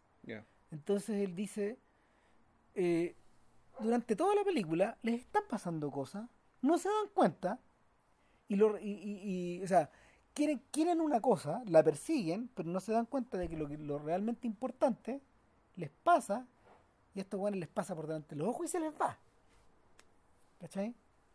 Una y otra vez, una y otra vez, no son capaces de... No, no son capaces de entender por qué les pasa lo que les pasa y por qué hacen lo que hacen o por qué dicen lo que dicen. Ya. Y dale con la weá, y dale con la weá. Eh, el caso, en el, el, el caso de Villagra y el caso de Badel son especialmente, o sea, son, son igualmente patéticos. Y eh, pero yo diría que el caso de Badel es más patético aún, porque es un weón que no tiene plata eh, con su pyme, en este departamento weón, de puta de alto, que, que es distinto a estas casas donde vive esta otra gente, o esta otra gentuza entre Claro. comillas. Y claro, este buen que se- este, este buen cuico que, que trata, que trata de, pa- de pasar por solvente, además le está poniendo la pata a su empleado. Mm. Y, y presionándolo para que el buen llegue con los papeles a alguna hora y cuando el buen llega a la hora del pico, al otro día, o sea, ya finalmente, al- de manecilla, finalmente, claro, hay un conato de lucha y se agarran a combos nomás. O sea, y, ¿Y qué te pasó? Que tuvo un problema. Por ahí estado guerreando toda la noche. claro, no, No, y- también el, el, el punto ahí es que también es, importante el. Volviendo, este el tema de la ceguera, ¿cachai? Esto de que en el fondo el, personaje del NASA por último, si fuera, tuviera un poco más de luces, podría incluso estar jactarse o tener, más que jactarse, o tener cierta noción respecto de que en realidad su gesto de vida, digamos, permanente, es un gesto súper aristocrático, que es, que el despilfarro, que no hay nada más, de, nada más aristocrático que el despilfarro, que es votarlo todo. Porque en realidad lo que hace el NASA, no sabe, él lo está votando todo. Y sin embargo, eh, pero claro, para él el hecho de haber sido, se lo menciona, de estar en un colegio privado, de ser rucio, alto, bueno, de hacer de, de, tener esas ventajas. De tener en Chile todos los signos, todos todas las señales del privilegio, ¿cachai? que efectivamente el bueno las despilfarró, pero, la pero no las despilfarró como, como, como, digamos, como, un gesto real, sino que la despilfarró a punta de, eh, de sabotaje, ¿cachai? De estupidez, de autoengaño. De... O sea, uno se pregunta, ¿cómo este weón llegó a esta edad? Eh, Todavía casado y con dos niños. Exacto. Claro. O sea, habláis, habláis también de los niveles de tolerancia por el otro lado y de los niveles también de probablemente de abuso, ¿cachai? De, de, de una mujer que en el fondo no pudo, tuvo que, tuvo que inventarse esta weá para reinventarse. Claro. Y en el fondo para buscar independencia y bueno, podría pensar, en realidad ella se va a arrancar de este weón. Claro. La, pero, al mismo tiempo teniendo la esperanza de conservar la familia, que en el fondo es el bien más valioso que uno tiene, que más supuestamente la gente se la juega para conservar. Claro. Pero en realidad uno, uno pensando lo que estás pensando tú, uno podría decir que no, en realidad también se arrancó para arrancar de este weón, Para sacarse de este fardo de encima, de este lastre. Eh, o sea, eh, y, y, el, y el escape fue, el escape el escape fue orquestado de tal forma que hasta los cabros chicos se quedaron abajo en la micro, en, este, paréntesis. el nivel de desesperación fue tal que hay que arrancarse como fuera. Claro. Y la beca era la excusa. Claro, y esa es otra película chilena. Sí. O sea, sí. El, el, final, el final de esta trilogía podría ser, bueno, puta. Mm, claro, podría ser contado al revés. Ahora, eh, eh Drive, Martina soluciona esa cuestión de una manera bien inteligente, de hecho. Pero, pero antes de meternos en Drive Martina, quiero recordar que esta cuestión fue el fondo para que no sea lo trágico que es viene la escena de la conversación con el hijo, que es tan ya llega a ser surrealista, del, no, claro. Tío, del... El, el, yo creo que eso es herencia de una cosa que, que, que a, a, Sandoval se le metió en la cabeza eh, desde que vive en Argentina y es el tema de la frontalidad. O sea, él dice eh, que no es algo que aprendió ya, pero es algo que se sintió eh, em, sintió refrendado, que era esta sensación de que sus personajes, hombre, mujer, hombre, mujer, hombre, hombre, viejo, joven, todos actúan de forma frontal el uno al otro. Y es una, y es una característica que eh, él en general suele valorar de la sociedad argentina. Claro. Que aquí no tenemos, aquí somos más jerárquicos. No, aquí somos, aquí, aquí, o sea, no solo somos jerárquicos, sino yo diría que hasta burocráticos en ese sentido. O sea, es que la, es que es que la burocracia te alude a, te alude a una estructura bien una, que una estructura bien definida. Yo creo que jerarquía es lo suficientemente amplio para decir que la, incluso la forma de hablar, eh, que aparentemente respetuosa, también sirve para marcar jerarquía. Es decir, el hecho que tuvo una persona mayor la trata de usted, si trabaja, ponte tú, si tiene un puesto de servicio, mm. versus que la persona de la misma la tratas de tú, en el caso de ser un burócrata, porque tú mismo eres un burócrata, tú ese tratamiento aparentemente respetuoso de usted, en el fondo lo estás usando para decir que usted que este no es igual que esta otra persona la que trato de tú. Claro. Ahora, en el caso de en el caso de Ruiz, por ejemplo, Ruiz se aprovecha de eso. Ya. Y, y, los filmes de y los filmes de Ruiz del, del joven Ruiz están todos cargados de esta sensación de de, mm, de los mundos que de los mundos que no se topan y de los mundos jerárquicos donde incluso puta, se ocupa la jerarquía por parte del más débil hace el más fuerte para agarrarlo para el huevo y agarrarlo y huearlo y huearlo y huearlo hasta volverlo loco. Y, y con maldades. ¿Cachai? Y claro, Ruiz lo tiene súper claro. O sea, el, para Ruiz en ese sentido la jerarquía es un, es un es como se llama, es un asset, es una es, un activo. Es, un activo, claro. que, te permite meter, meter, la, meter la cuña. Hasta adentro. Claro, aquí en, cambio Andrés Martina lo que, lo que te genera el diálogo entre entre el papá y el hijo es que, claro, hay una frontalidad. No Andrés Martínez, soy mucho mejor. Perdón, soy mucho mejor que vos, el cierre, el cierre soy mucho mejor que vos. Ahí, claro, tú, en fondo, tú tienes un diálogo de un nivel de, frontalidad y de, rabia al mismo tiempo y, de, y de irrespeto del niño al padre, que ya ni siquiera para decir que es subversivo, sino que en realidad ya es subvertido. Es decir, la, esa relación ya está subvertida. O sea, Y ahí por eso me acordé un poco de la de algunos libros de Fuguet, digamos, ¿cachai? Donde efectivamente el papá era un pastel, un pastel tan, tan No, pastel. partiendo por mala onda, bueno. Donde efectivamente en algún momento lo, los Ese conche su madre que es el padre, bueno, en Claro, el libro. y en algún momento tienes que conversar para decir, ya bueno, armemos algo, ¿cachai? Una estructura, algo, ¿cachai? Armemos una relación entre Para que no se padre e hijo, desmorone todo. para que, puta, que, que sea algo, no sabemos qué, pero puta, que, que, que sea algo distinto a lo que ahora tenemos, que, es la nada. ¿cachai? En ese sentido, en ese sentido eh, ni Sandoval ni Fuguete están solos. Yo creo que el e- e- esa es una estructura, esa es una estructura que el propio Lelio, por ejemplo, incorpora a Gloria. Ya. ¿cachai? Y esta sensación de que Gloria se conduce por la película em, con un nivel de autocontrol que, que raya en el, en el autosabotaje que, y, que, y que explota en la escena de Viña cuando ya, ya, ya la señora dice ya no doy más, ya, me emborracho, conchetumare", Claro. O sea, el, eso está presente ahí, eso está presente en la Sagrada Familia también. O sea, en un momento, claro, hay- hay- que, que, puta, que encerrado en esa casa de Tunquén, estos eh, esta familia bien cuica, finalmente ya sacas- saca las UCIs, y se empiezan a ametrallar los weones, o sea, ya se caga toda la weón. Y, y, y cuando, y cuando ni siquiera eso sirve, ya procede, ya no, ya procede, la weá cruda. El final bruto que tiene la película. Que no lo vamos a contar porque, por si alguien no lo ha visto, digamos, pero, pero, mm, pero, pero tam- tam- también está presente ahí. Es más, en esta película, eh, eh, en Navidad, en Navidad ese esquema se vuelve a repetir, pero nunca hay un otro. Los padres no existen No. y no, no hay contra quién dirigir esa rabia y esa furia. No, no hay nada. Eh, eh, es, algo vacuo y finalmente finalmente provoca un desbalance en la, en la, en la- en la película que, que es buscado. No sé si está completamente logrado, pero no creo, pero pero está, buscada esta, esta cosa de que la balanza está inclinada solo por un lado. Y, y claro, la película gira como émbolo. No, no hay a quien atacar ya. po. En el en el caso de invierno, por ejemplo, eso se plantea también eh, cuando, claro, cuando el personaje de, cuando el personaje principal, weón, puta, pierde a su amigo, weón.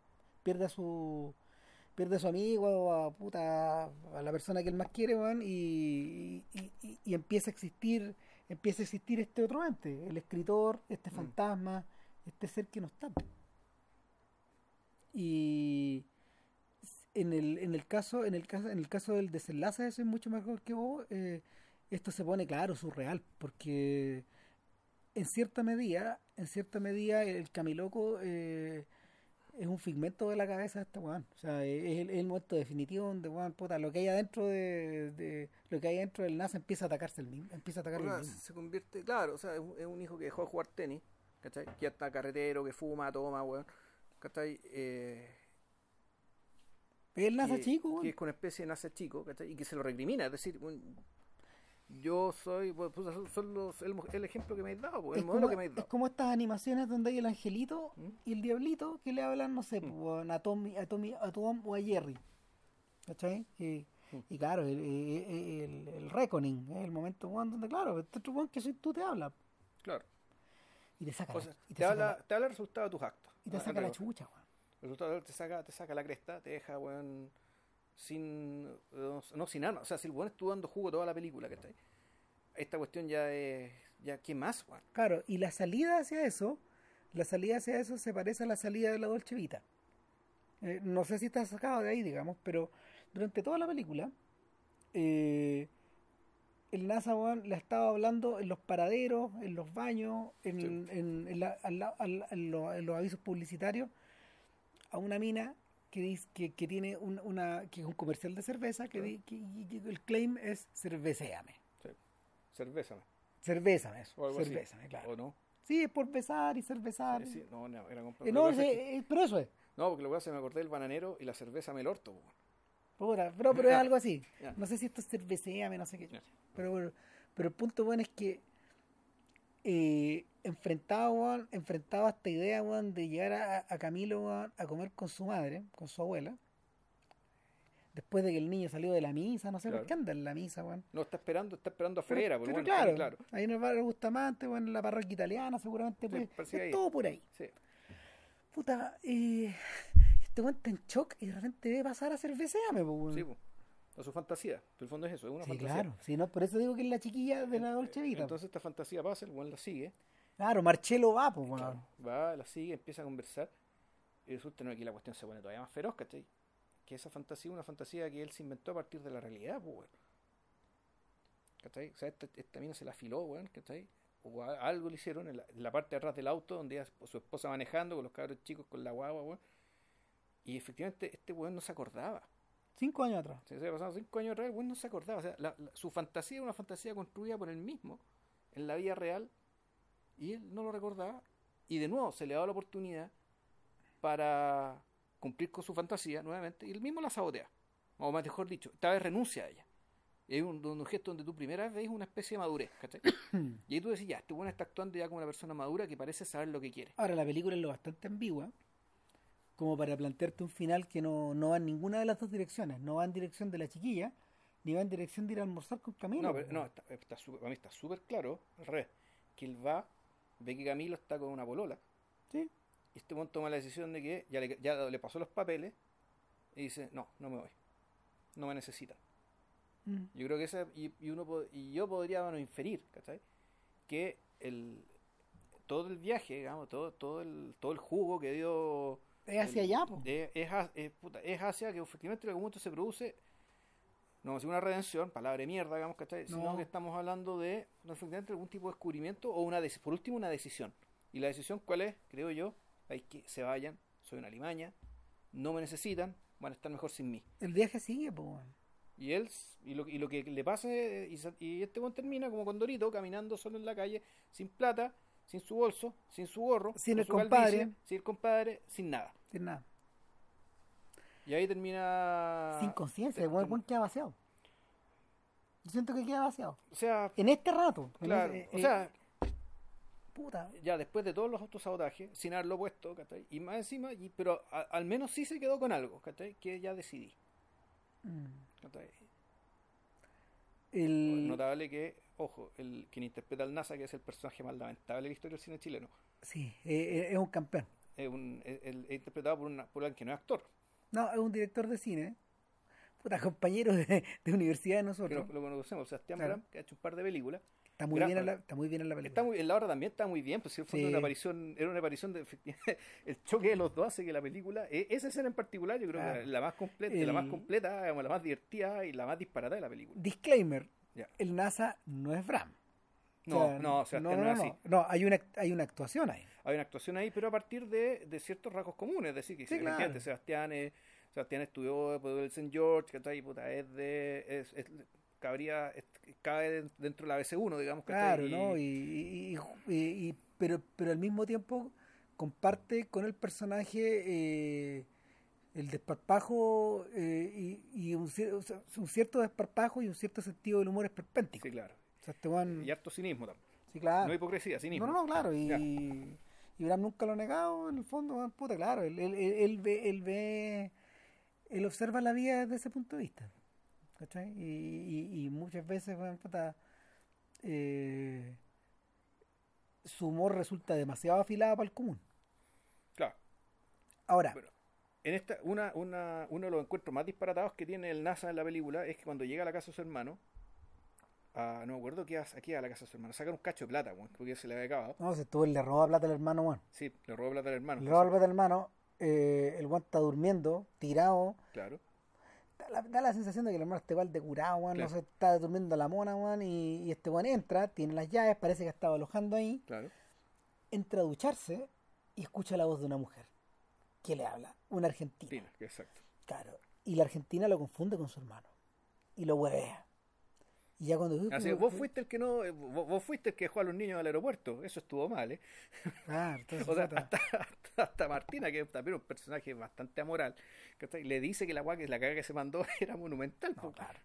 Y, y claro, y ahí se introduce el personaje de Martina. O sea, es el personaje que cinco años después, sin ser exactamente la misma historia y con otro aspecto físico también, Claro. Lo que, es Martina. Lo que le pasa en Soy mucho mejor que vos, Martina, en el fondo es que viajó impulsivamente a Buenos Aires, de Buenos, Aires, a Santiago, claro. siguiendo a este compadre, en este caso el hermano de- del personaje, Del eh, claro, y, y este hermano tenía armado una weá ya, un cuento acá. O sea, y este weón no le contó y no le dijo nada. Se, se puso de buena con la, con la ex. Claro. Parece que todo el mundo se comunica con sus exes, dice este Claro. weón, bla, bla, bla. Y, No, como- ella le dice, ¿no? Que, que- Claro, que es una institución nacional la ex en Chile. Claro, y el, y el, el rollo acá es que el, el personaje de- el personaje dice, bueno, y aquí he estado aquí he estado boludeando eh, eh, sin, sin irme, pero tampoco no quedándome, Claro. y aquí estoy, pues. Y Suspendida. suspendida. Bueno, precisamente lo que le ocurre a Martina en la tercera película. Pero, tal como ocurre con Soy mucho mejor que vos, acá el cuento está armado de otra manera.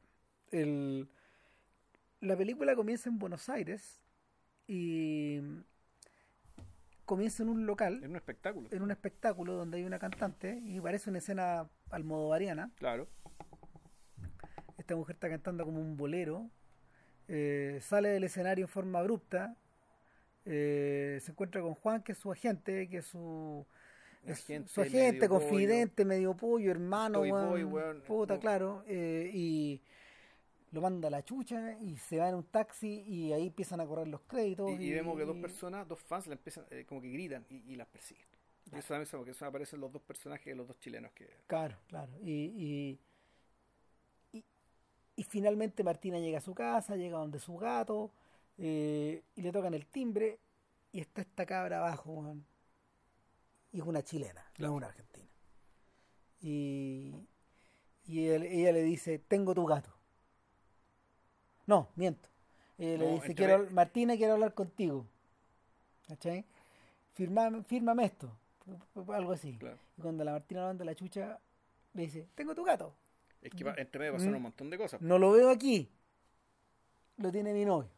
Es que entre medio pasó que ella fue al hospital. Ahí te presento un montón de aspectos sí, de es su vida. Tenés razón. Esta que ella tiene de partida. Ella es hija de una, de una madre muy famosa, una cantante famosa que ya está muerta, que es una leyenda. Entonces ella ya carga con el hecho de ser la hija de, es decir, de una Claro. persona que está muerta, pero que al mismo tiempo está viva y que le hace sombra aún. Claro.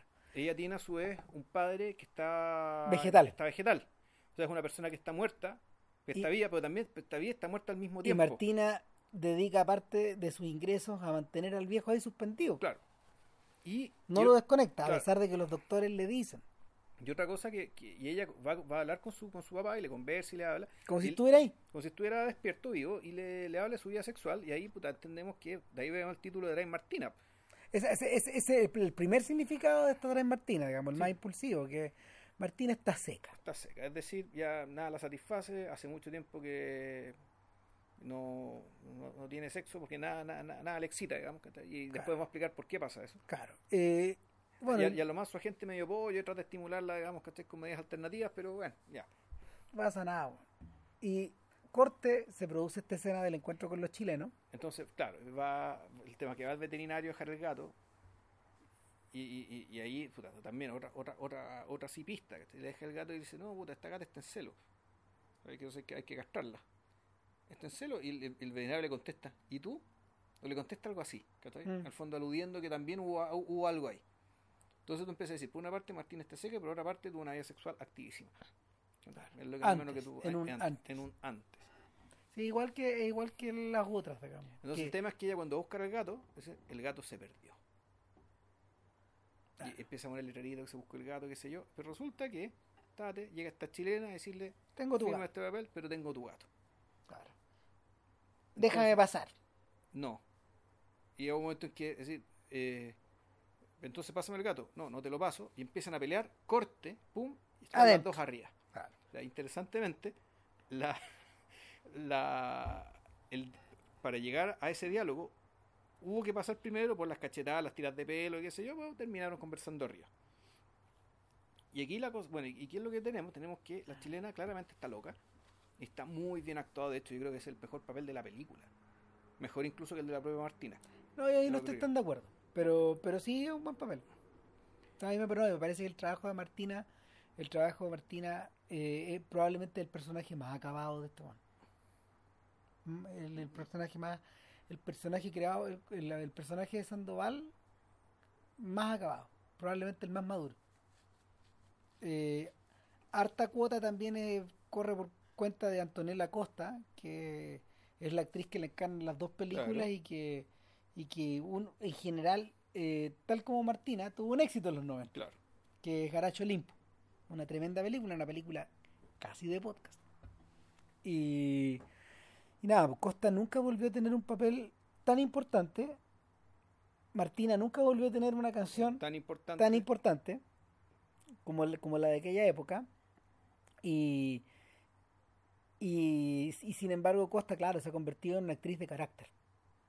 Una actriz secundaria eh, que aparece en muchas películas argentinas. Y, pero nunca en una comedia, que será el otro detalle. Ahora, ahora bien, eh, Ahora es que, ojo, el personaje de Martina no es cómico. no, po, pero, pero, pero la, la- la película es una comedia, pero los elementos cómicos no vienen, generalmente no vienen de ella, no, po. no vienen de parte de ella. No, no, no, sí, pero pero el, y es por eso que hay gente que le ha preguntado en, los conversa- en las conversaciones post función a Sandoval que por qué define su cine o esa película como una comedia, si, si en realidad hay más patetismo que comedia acá. Entonces, él dice, él, él contesta con, un- con una frase que en realidad yo creo que explica bien la situación. Él dice, lo que ocurre es que si bien a lo mejor la- el resultado final no se revela cómico, yo escribo desde el punto de vista de, una- de- de la, de la comedia. Lo, lo escribo desde ahí. A lo mejor no lo dirijo desde ahí, pero sí lo escribo desde ahí. O sea, y, y- y- y- y es un esfuerzo que es consciente. Ya. ¿Cachai? Eh, Igual arriesgado, porque en el fondo escribir algo que es comedia, que en el fondo por lo tanto tiene que hacer reír, o sea, tiene que generar la respuesta física de la risa, claro. pero que al mismo tiempo también tiene que generar una respuesta mental que es un poco más compleja que eso, pero sí, que va por la misma... Entonces, si resulta que te, resulta que te sale una comedia que no es divertida, puta, eso se te puede evaluar como una mala película. Puta, Es decir, en la medida de que, bueno, volvemos, el tema de la comedia, co- ponerle comedia es ponerle un género, y ponerle un género es ponerle una expectativa, ponerle código. Claro. Eh, ahora, yo creo que es inevitable para los tipos que han pensado mucho en esto y que han trabajado en esto, que, que, que sus comedias, en la medida que maduran, eh, adquieren esas características. O sea, eh, pasa con Blake Edwards, pasa con Mm. Woody Allen, pasa con pasa con todo, pasa con los Cohen, pasa con toda esta gente que se dedica a esta weá. Sin embargo, claro, los puntos de vista van variando, pero este- yo creo que yo, yo siento, por ejemplo, que los Cohen escriben desde la comedia. Está concebido, sus películas están concebidas desde esa, desde esa perspectiva. Casi todas, prácticamente. Hmm. Casi todas. O sea, incluso Fargo, todas estas weas están escritas desde ahí. No, Fargo es clarísimo que sí. Sí. ¿Verdad? Sin lugar para los débiles, Esa es una gran diferencia, pero, pero es que ahí están adaptando algo. Y, y- y hay, una hay una tremenda diferencia, yo creo. O sea, lo mismo pasa con True Grit. True Grit no es una comedia. No, No, también, no, no es una comedia, pero tú no puedes, pero sí uno puede ver, ¿cachai? Que hay cierta exageración en los personajes, en su perfilamiento y a veces incluso en su y actuación. lo mismo ocurre que termina siendo cómico. y lo, pero- y lo mismo ocurre sin lugar para los débiles. Claro, el, que a la larga yo creo que eso te boicotean la película. Para mí Eh, ese como el gran problema de esa película era eso, sobre todo el personaje de, de Bardem. Que la destruye. O sea, que era, que era un personaje sacado desde un mundo, de- sacado del mundo de los cómics, o sea, donde, de- donde estaba en otro registro. No, y un personaje. se- Yo no me he leído el libro, fíjate. Yo he leído hartos libros de, de McCarthy, pero no me he leído eso en particular. Pero es un, pero, pero es un personaje que tiene contacto con, con estos huevones, con estos autómatas de McCarthy. Estos autómatas del mal o estos autómatas de la brutalidad. ¿no? Ahora bien, eh, volviendo a Martina, en realidad la chiquilla, la chilena, no está ahí, pa- no está ahí para pedir un, un, un autógrafo. Esta buena le, le, le- esta buena le va a decir que es su hermana. Claro. O sea, ya el, el, eh, el nivel del disparate es tal que, que como que a Martina, eh, que en principio rechaza la idea, después como que le interesa la idea. Como que es tan raro, porque ella dice, no, mira, lo que pasa, lo que pasa es que mi papá y mi mamá vivieron en Argentina en una época muy, muy pretérita, casi hace 40 años, hace casi 40 años, Y antes de tenerme a mí, mucho antes. Y. Y, las, y, y, te habrían. O sea, y conocieron a tus padres. Tienen fotos juntos. Y la verdad es que tú no eres hija de tus papás, eres hija de mi papá, con tu mamá, con la cantante. Y por lo mismo, son medio hermanas. Anda a cagar, dice Martina, en primera instancia. Eh, y, y en realidad lo que la termina interesando no es este disparate, sino la presencia del novio. O sea, lo- o sea, que está esta, esta chica en la cabeza, está esto en la cabeza, conoce al novio y claro, ahí Martina cambia y empieza a comportarse literalmente como una adolescente enamorada. Entonces esto está en el marco de un partido en que va a jugar la selección con, con Argentina, ya al Monumental de River, y esta mina se va al estadio, güey, a buscar a este weón, a pillarlo entre medio de los, que ahora es 5.000 chilenos, ¿cachai? Que habrán ido, y los setenta y tantos mil argentinos que caben en ese estadio. Y ella va, ¿cachai? ¿Cuál? Adolescente, ¿cuál calcetinera, weón? ¿cachai? Eh, puta, eh, con una mezcla entre ilusión y desesperación. Va a buscar, va, va, a- va hacia lo desconocido, sí, es un impulso muy fuerte, Sí. weón. Eh, es como si algo en su olfato le dijera, este weón. Y claro, se produce el insólito, se encuentran Lo encuentra. po. mucho rato después. Y a la cama al tiro. Sí. O sea, tienen, tienen una, tienen una química que esta mujer no, no ha tenido por, por confesión propia en la vida. Martina ya no está seca. Da, da- da cuenta que esto ya claro, y que eso tampoco era tan así, te lo voy a hacer después. No, claro, pero, pero, al pero como que Al otro día, la, la weá lamentable, porque ¿cachai? este chileno se va, se tiene que ir, se tiene que ir. ¿cachai? Por el fondo decía que no se iba a quedar, y dice, no, se tiene que ir, se Claro, vuelve a Chile. Además, el chileno está sin culpa porque él dice terminamos. Sí, pues aparte que la, la, la, mina, la loca, weón, lo pateó. El, el weón se va, y cuando se va, está llegando el amigo, ¿cachai? El, el Juan, el representante, con los afiches, con los gatos, ¿cachai? ¿Qué sé yo? Cuando resulta que el gato ya apareció, de fondo, Juan, el problema fondo es que llega tarde. Como decía Cerati, llegó tarde a todo. ¿Cachai? Eh, Llega tarde a todo, no, hay caso. ¿cachai? Y sucede que este weón se va a Chile y Martina, lo sigue. po. Lo sigue. Toma un avión. Se va, se va. Tiene cierta noción de vive este muñeco. Y, empieza a ser un poco la de los detectives, ¿no? O sea, sin saber, tiene cierta idea de dónde vive. Entonces se va a un lugar cercano, donde más o menos parece que vive este cristiano. Y resulta que como, como atraía, como así como los, los perros son atraídos, digamos que estáis por el pipí de otros perros y, van a mear un árbol. Ella como justo se sienta detrás- al lado de un lugar de esto donde la gente se van a hacer, se van a hacer gimnasia y hay un montón de fisicoculturistas que estáis puta, haciendo, haciendo su ejercicio. Y uno, eh, que Héctor el personaje Héctor Morales, va y le pregunta, bueno, ¿en qué estáis? Y ella le contesta, no, que bueno, que vine a, a ver a alguien, digamos. Y, y al tirarse el diálogo, bueno, entonces tienes que sacarte las ansias, pues y parte los del departamento.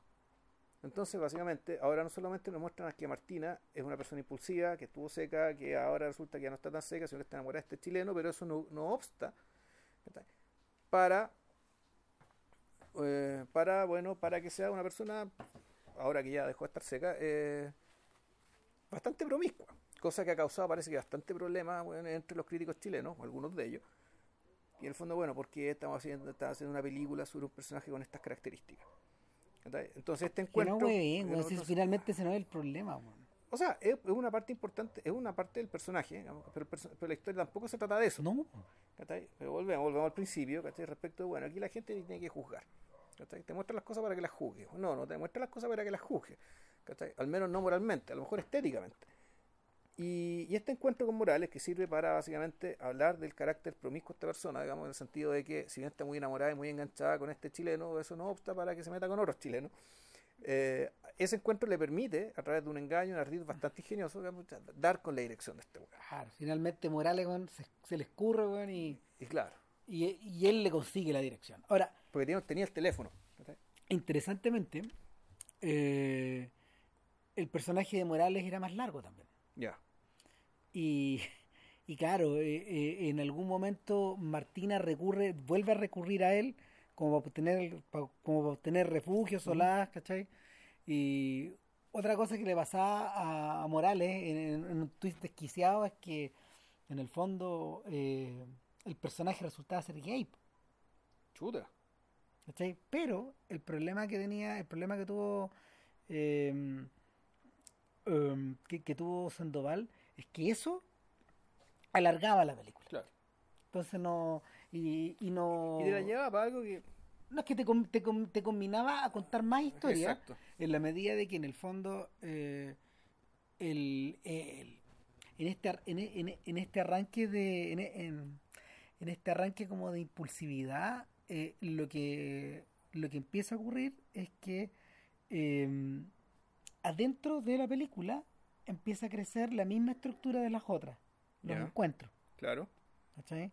Sin embargo, sin embargo, eh, a, a Sandoval no quería que fuera tan así. Exacto. Entonces, No, y se nota que es otra, es otra dinámica también. y por lo mismo eliminó, eliminó la, la rama claro. que y a-. No, y además eh, esto se produce por un periodo de tiempo mucho más largo, cuando requiere ciertas elipses, ¿cachai? Ah. O elipsis, elipses de periodos largos, donde implican también ciertos cambios de humor también. Esto es como una semana más o menos. Claro, es una cosa así. Y, y estos cambios de humor, a diferencia de la otra, que en el fondo, que eh, como transcurre una pura noche, el estado de ánimo es más o menos el mismo. ¿cachai? Sí. Y la situación y la premisa es la que te y la, Y y la la que ina- te encontrás es la misma. Y la inestabilidad es más sencilla, la descripción de esa inestabilidad. Claro, acá en cambio, aquí nos encontramos con un- algo que tiene un desarrollo mucho mayor. Ah, bueno, aquí en la escena de Morales me acordé, eh, hay un elemento que es bien importante en la película que tiene que ver con, la, con el tema de la traducción. O sea, el tema de cómo un cine de, Mora- de Morales, que no sé si decir que es Mumblecore, no, no es Mumblecore, ¿cachai? pero se basa sobre la- el intercambio verbal. No tanto la gente perorando, sino que en realidad la gente in- intercambiando, respondiendo, haciendo esgrima muchas veces Sí. haciendo esgrima verbal, eh, ¿qué pasa cuando tú eh, básicamente ya no, no metes otro lenguaje? Que, que, que ese era un poco el problema de Y las vacas vuelan. Que hay Sí, un tema de la traducción ya del otro idioma. Aquí no, aquí, eh, aquí está el tema básicamente de otra variante del mismo idioma. Entonces, ¿qué pasa cuando Morales le, di- le dice a Martina, otra vez eres seca? Y, Ma- y Martina se, se indigna y dice, y vos cogés como las pelotas, weón. Entonces Morales entiende inmediatamente, no, no, no, no, seca aquí en Chile quiere decir que eres muy buena, que muy apta, ¿cachai? Claro. Y que- que- que- muy, bien. Yo le pregunté a... Y hay un montón de diálogos, perdón, ¿cachai? que versan sobre esto, es decir, sobre la... la no, no- más que la traducción, el hecho de que, eh, más que el hecho de que la, que la traducción obstaculice la conversación, pero sí le agrega más capas. Yo le pregunté a Sandoval sobre eso, porque yo le decía que me parecía que por lo menos a cierto nivel, eh, Ma- eh, Dry Martínez es una película acerca de, eh, a ver, o que intenta hacer dialogar a Argentina con Chile. Eh, detalle, esta es una coproducción argentino-chilena, con, con- con platas obtenidas de distintos lados, con fondos estatales obtenidos en los dos países, pero eh, y el, al revés de lo que ocurre con la mayoría de las coproducciones chilenas, por ejemplo, mira, Coronación es una coproducción con Argentina, Machuca es una coproducción con Argentina. La reina del eh, la reina del desierto es una, una coproducción con Argentina. Padre Nuestro también. También, pues, hay muchas. Sin embargo, sin embargo, hay poquísimas películas que hayan utilizado esa coyuntura para hacer una para hacer un comentario real en el fondo. Por ejemplo, Machuca, eh, Federico Lupi actuó en la película. Claro, el personaje por si uruguayo, español, y daba lo mismo. Daba lo mismo, Claro. daba lo mismo. Bien En por cambio- Lupi que la hizo, claro. digamos, pero acá no, pues, el- acá En cambio, uno podría decir que sí, el personaje de Cecilia Roth en Padre Nuestro era un personaje que agregaba un elemento que era más propio lo argentino, Sí, que era la capacidad de decir frontalmente qué es lo que pasa. Claro, pero, pero en una película, pero en una pero en una película no era una película acerca de eso. No, era una, era una, era importante que el personaje tuviera esa característica y era funcional y estaba bien puesto. Claro. Y no era un lugar común tampoco. Claro, en el caso de esto no, pues acá, acá el acá la cordillera no es física nomás, es mental. ¿Cachai? Y, y el y esa, esa línea esa línea divisoria, esa línea divisoria eh, explica conductas, explica diálogos, explica estados de ánimo, explica mm, en último término, en último término explica las razones de por qué estos tipos actúan como actúan el Martina Martina eh, se, o sea, el personaje de Martín está definido por esta sensación, yo le decía a Sandoval que me, me daba la sensación de que el, personaje es tan voluntarioso, tan explosivo, eh, sus reacciones son tan de la nada, son tan frontales que eh, ningún personaje chileno puede igualar esa esa mm, ese carácter medio volcánico. Como que no, la hermana, po, la no, no, po, hermana. no, po. No, pero cuando le echa el auto, po, pero es que no es lo mismo. le echó cagando, po, No es lo mismo. Le dio lo weón. mismo. No, pero, pero, eso, pero, eso, pero eso está provocado por una línea de guion. Ya. Eh, eh, el, los cambios de humor de Martina no están en el guion, po, weón. Son unas weas más. Son, son, ¿cómo se llama? Son más orgánicas. Responden, responden a una wea hormonal, weón. Una wea que sale de adentro. El, el- la, ¿Cómo Pero se que llama? también está en el guion, ¿no? No, sí. no, sí, a eso Ya. sí, pero lo otro está escrito, se nota que está escrito, ¿cachai? Es una reacción, es una reacción que viene preparada desde el momento en que le dice, te voy a decir algo, pero prométeme que no te vas a enojar, prométeme que vas a reaccionar, ¿cachai? Está escrita esa weá, tú, Ya. tú sabes lo que viene.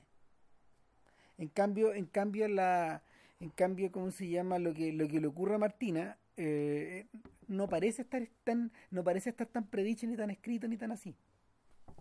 Yo siento que yo siento que en ese sentido el personaje el personaje eh, es menos esclavo del guion pero más esclavo de sus características más esclavo de la forma en que la actriz lo decidió. Eh, más, más esclavo de la, eh, de la forma en que la actriz y el director crearon esta cuestión. El Sandoval dice una cosa interesante cuando cuando se refiere a su puesta en escena. Él dice que siente que él no puede influir en la gran cantidad de técnicos que están rodeándolo, sobre todo en esta, en esta película, que creció mucho el, el, El, el volu- apa- el volumen. el volumen de sí. personas que trabajaba, pero, lo- don- pero cuando dirigía, lo que sí él decía era, yo no sé si este personaje eh, puede decirlo, eh, eh, cuál es la motivación psicológica de lo que está diciendo, pero sí te puedo decir, le decía el actor, cómo debe decirlo. Si lo dice más rápido o lo dice más lento. Ya. Si lo dice así o lo dice así.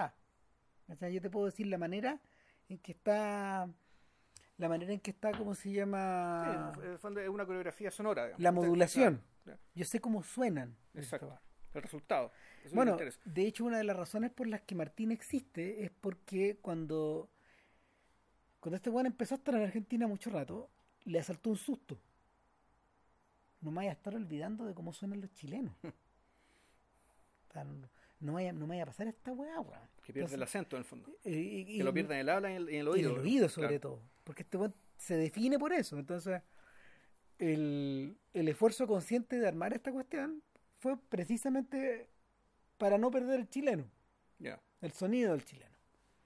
Y, puta, y en ese, en, en- en ese tráfago lo que, lo que hace este weón finalmente es crear tres o cuatro personajes que suenan muy chilenos, de, muy distintas formas. Eh, coincido que, que claro, que el, carácter de la hermana es explosiva, pero y que, retrata un tipo de chileno en particular, digamos. Eh, el, pero en realidad para mí el personaje más interesante es el del el padre, Pato Contreras, interpretado, claro, por un actor de una tremenda trayectoria en En Argentina. Argentina, exacto. O sea, en el fondo, para, estos, para los efectos monetarios, Contreras es un argentino Argentino. en esta película, claro. Claro, él viene por la coproducción. Claro, claro.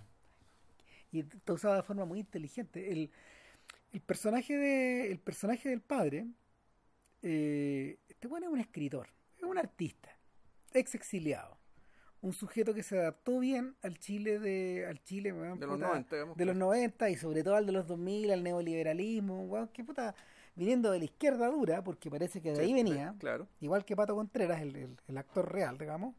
Está bastante acomodado. Acá, claro, Sí. claro, y en ese sentido, en ese sentido, eh, ahí se convierte en el antónimo de Contreras. Claro. Cada, cada- cada vez que Patricio Contreras viene a Chile, el weón pega palo. Ya. Y duro. O sea, yo estaba weón, en, en, en en conversatorios y en, en diálogos y el weón. que puede. ¡ah! Está bien. Está bien, pues, el, el weón nunca ha perdido esa. Yo creo que parte de su chilenidad, weón, pasa, pasa por O sea, esa. Nunca le dio la espalda completamente a este país. No, claro, claro que no. No. Pero, pero, pero, pero pararle, pues, weón. Sí, po. No, o sea, si le das es porque te importa. po. Por Claro, eso- por, eso, claro, no le, por eso claro. no le dio la espalda. ¿Cachai? En ese sentido, claro, esa, esa cosa esa cosa que aparece en la frontera que, que él transmite tan bien está viva todavía. Y, y claro, no, pues este otro personaje es lo contrario, un weón que está muy acomodado, weón, con una barba muy cuidada, blanca, entera, weón, medio holístico, este weón, autor de novelas, weón, autor de novelas Con- cotizadas, conocidas, la prestigio, claro. puta, claro, weón. Claro, y la hermana le regala a Martina la novela a este viejo de mil páginas, Claro. weón. Puta, y la, y, y la punta es genial, weón. O sea, Son puras conversaciones de WhatsApp, weón. es la weá, weón. O sea, eh, se- o sea, no solo se están riendo también de, no sé, pues de las innovaciones novelísticas de Claro. por acá, digamos, sean cuales sean. Ujú. Este weón está weando ahí, digamos. Eh, En parte por eso también está invitado Comucio al, a la- al elenco de la película. Al final su escena quedó cortada. ¿Qué escena? ¿Qué está? ¿Dónde está Gumucio, weón? Eh, Gumucio también está en un boliche y conversa con Martina. Hay un diálogo. Pero está eh, lo- lo- también lo sacaron porque, porque, porque en el fondo era otra película también. Claro. Es misma razón por el por la misma No, razón. y, y ese, y claro, Gumucio es un tipo que no se le entiende lo que habla.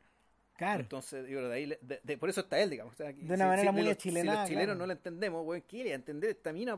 Puta, bueno, el, el, y el rollo claro es que acá este viejo, weón. Puta, el viejo es la, el viejo es la vanidad misma, po, weón. Esta weá de, de escribir esta weá de mil páginas, weón, con, con diálogos de, con diálogos de, de chateo y de WhatsApp y toda la weá, del, del cual la- las supuestas hijas se ríen Se en algún la risa, sí. Invierten los papeles, la chilena suena como argentino, Claro. el hombre de la relación, y la, y, y- y la, la costa empieza a sonar como chilena. Claro. Claro. Eh, y, y claro, y por otro lado, por otro lado también está en el fondo el, la vacuidad de este po. Claro, un weón, este, sea, este intelectual, po. Es un intelectual, pero que fíjate que, claro, que, que en realidad su. Esa es su fachada, pero te das cuenta que dentro- por detrás de esa fachada, que es nada, que en el fondo es, es bien, es risible, detrás hay un hombre bien cabal, po. Sí, po. ¿Cachai? Tú te das cuenta después. Al Pero va- película, que esa es- la, la sabéis después y es un apunte que, puta, el fondo que, eh, que incluso es. Este tiene un disfraz, weón.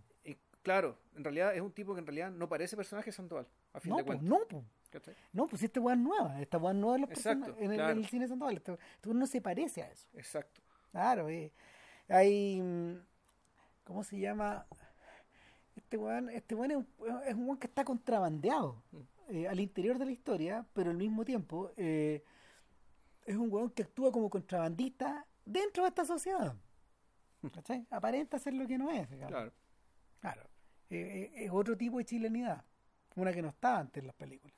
O sea, en verdad, perdón, no es que aparente ser lo que es, lo que no es. Lo, lo que pasa es que él, él aparenta, más que aparentar, él tiene una profesión y una profesión por la cual el medio, el precario medio cultural chileno, digamos. Puta, y le pagan, po, Le pagan, le pagan bien, entonces es un tipo que básicamente vende caca, pero resulta que está en un país donde la gente compra la caca, por lo tanto, eso es muy, y eso es honesto, ¿cachai? Él vende caca. Me pregunto si este es un comentario acerca de de- de- de- de- del rol del artista chileno, en... eh, o, o la literatura chilena, el cine chileno, vaya a saber uno, digamos, ¿cachai? Claro. Pero, la- la- pero eh, en la práctica lo que vemos es eso, alguien que Ah. vende caca, que los otros le compren la caca, aunque parece que no es caca, ¿cachai? Pero en el fondo es caca. El otro detalle y ya. es que este personaje es mayor que el NASA. Sí, po, Este es un señor que podría ser papá de nosotros, sí. de nosotros, digamos, guanes de cuarenta y tantos. O sea, O sea, podría ser papá del NASA. Exacto, a eso voy. Y, y, y, y el, y, el- y en ese sentido aparece por primera vez en Claro. el cine de Sandoval un señor tan mayor. Exacto. O sea, hay papeles que hay papeles que hacen referencia a eso, pero, pero, este, pero este es un personaje Claro, de la- otra generación. La mamá, la mamá que aparece, que no aparece, sino que es una voz que huella por teléfono. Claro, y el, y el, y el papá estaba en digamos, de Martina. Entonces, y por lo mismo también es una novedad en términos etarios. Mm. Y como contraposición a ese personaje, hay otro personaje que es vacuo, aparentemente. Que es el del chileno. O sea, que el del. Como acuerdo que era periodista deportivo. Y que, como lo. hincha la católica, que me acuerdo cuando entra la- cuando ella. Puta Martina- la se ve. Ma- Martina llega al departamento, este weón queda súper sorprendido. ¿Cachai? Eh, y de repente entra a la pieza porque llega la polola, po, llega la ex polola, la supuesta hermana, y esta mina tiene que esconderse, po, weón. Entonces ya tú decías, ah, que quedar la caga. Y la mina entra escondida en la pieza y la pieza está llena de póster de la católica, del fútbol y qué sé yo, el weón le gusta el fútbol. Claro. Y claro, ahí se produce el giro brillante de que esta, esta, esta mina sale después de mucho rato y ve que a los dos, este, que supuestamente el polo chileno le iba a dar la cortada a, a la, a la Fran, que así se llama esta pseudo hermana, resulta que no, Entonces Martina va, se aparece y tú decís, aquí se va a producir la confrontación, se van a sacar los ojos, se van a sacar la cresta. Es decir, va a terminar la pelea que quedó interrumpida, ¿cachai? Por el, por el, por la elipse en la puerta del departamento de Martina en Buenos Aires. Claro. Y no. ¿Qué, Ah, hace, ¿Qué hace lo brillante Martina? Dice, no, no, en realidad me interesó la historia esta de que sos mi, sos mi hermana y, y aquí vine, ¿no? Y, Y claro, y, y la ficción se arma dentro de la ficción. claro, exacto. Entonces, claro, Martina se convierte en actriz de esta situación, pues. Y, y sin darse cuenta se empieza a chilenizar de alguna forma. Eh, y una vez que eso se produce, nos enfrentamos al tercer personaje masculino de esta historia, que también es vacuo, pero no lo es, que es Sam. Claro, lo que pasa es que el personaje no es que sea vacuo, lo que pasa es que es un personaje que está es presentado y lo vemos a través del prisma.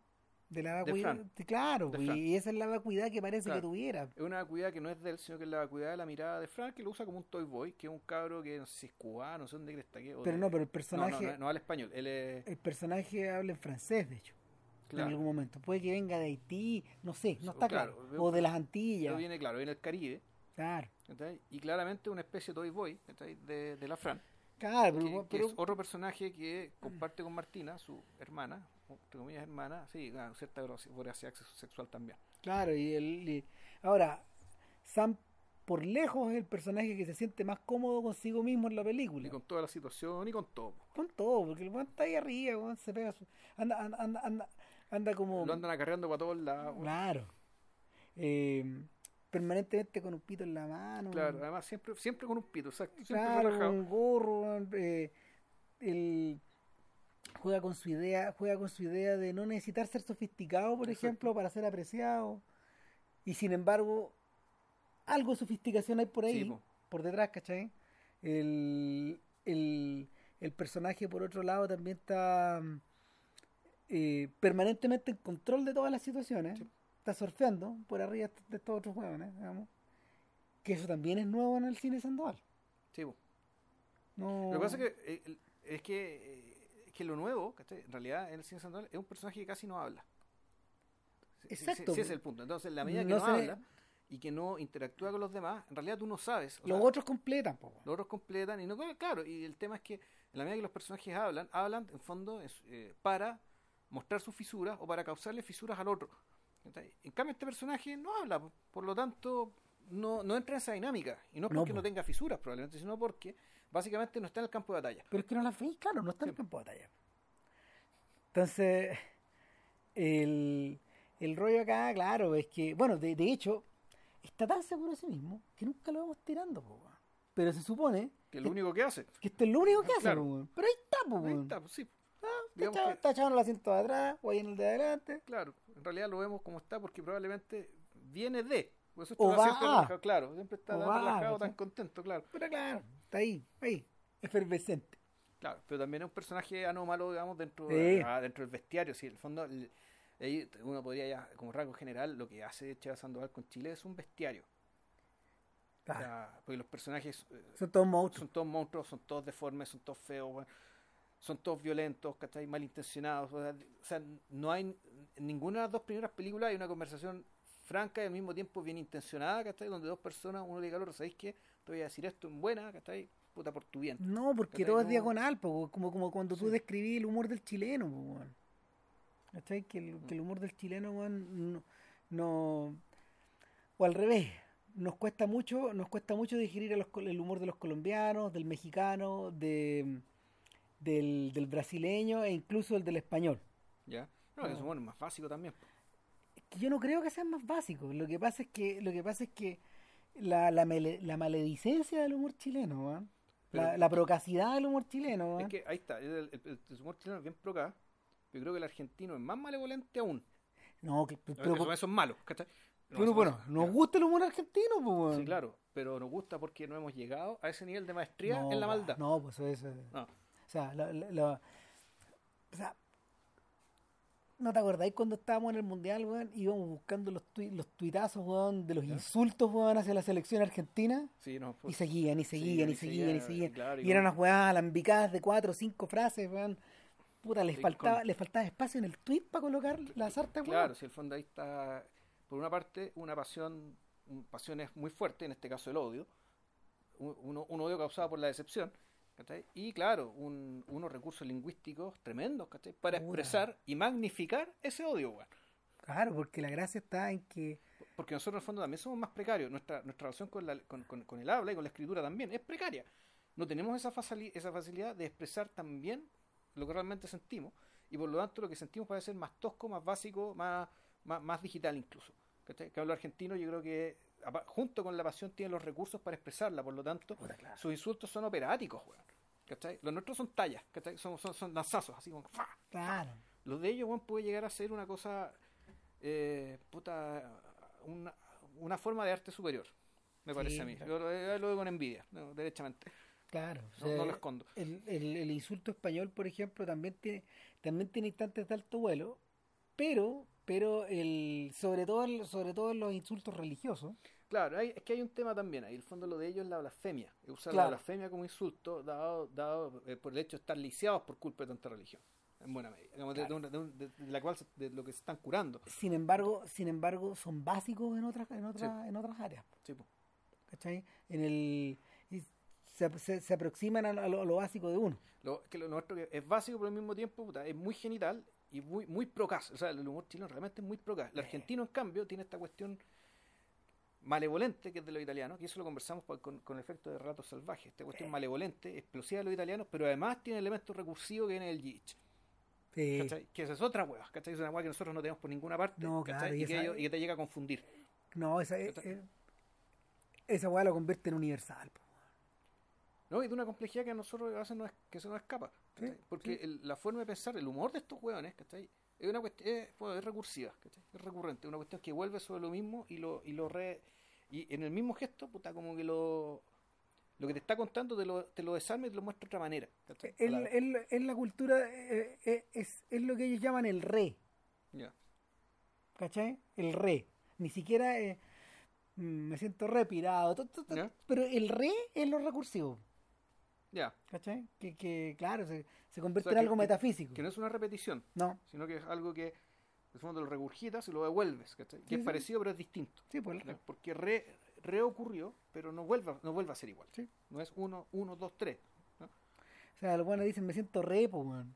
En algún Ya. momento ya, ya no, no- el, el resto del, ¿cómo se llama? El complemento de la, el, comple- el, el complemento de esta weá. Da lo mismo. Da lo mismo, se, se convirtió en la frase antecesora nomás. En ese espacio, en esa weá vestigial. El rey. Y, claro, yo siento que Martina está todo el rato lidiando. Está todo el rato lidiando con la brutalidad nacional, pues weón. No. En algunos momentos la supera. O sea, cuando, cuando se encuentra con, con. Por ejemplo, cuando. Bueno, cuando se encuentra con Morales, por ejemplo, claro, la weá la superó, pero, pero de alguna forma llegaron a un entendimiento. ¿Cachai? Más, y, y no en la cama, sino que en un momento en que los ingenios se juntan. Claro. ¿Cachai? Esto bueno, ingenioso, realmente Sí. ingenioso. ¿Cachai? Eh, pero, pero claro, eh, eh, en- cuando realmente topa fondo, después de haberle confesado weón, ahí en el mirador a, a la hermana que, a la Fran, que, que se acostó con, con el pololo, eh, claro, esta bueno lo deja tirado, lo deja tirado y recurre weón, a, a bajar el cerro, caminar mucho, llegar donde el viejo, y, y el viejo, el viejo inventa una, una estrategia de alguna manera como para, para llevar a la Fran de vuelta. Y, y esto es todo- y esto, esto es bien clásico, en el fondo. Aquí, aquí hay un recurso que donde el guion está mejor trabajado. Acá, Claro. acá hubo tres, tres asesores. María José Viera Gallo, la escritora y periodista. eh, Martín Rechman, el, el, el, ¿cómo se llama? El director y escritor argentino, que es un señor de podcast. De hecho, algún día a lo mejor vamos a hacer un podcast de Rechman. Y eh, el guionista, Wallman, el guionista del Cordero. Ya. Y, y el rollo es que, claro, ahí, ahí, eh, eh, en esa estructura que es más clásica, que está más Sí. trabajada, que en esta película la, la necesitaba, Y que eso sí es estructura de comedia, aunque sea sinceramente Sí, divertida. po. claro. sí, pues tú tenías el encuentro, el encuentro con el, pa- con el padre, con el supuesto padre, digamos, con el novelista, da pie al momento en que ellos ven por fin los exámenes de ADN Claro, y queda claro que esta ficción era una ficción, claro. que no son hermanas ni por nada. digamos. No, no, no, espérate.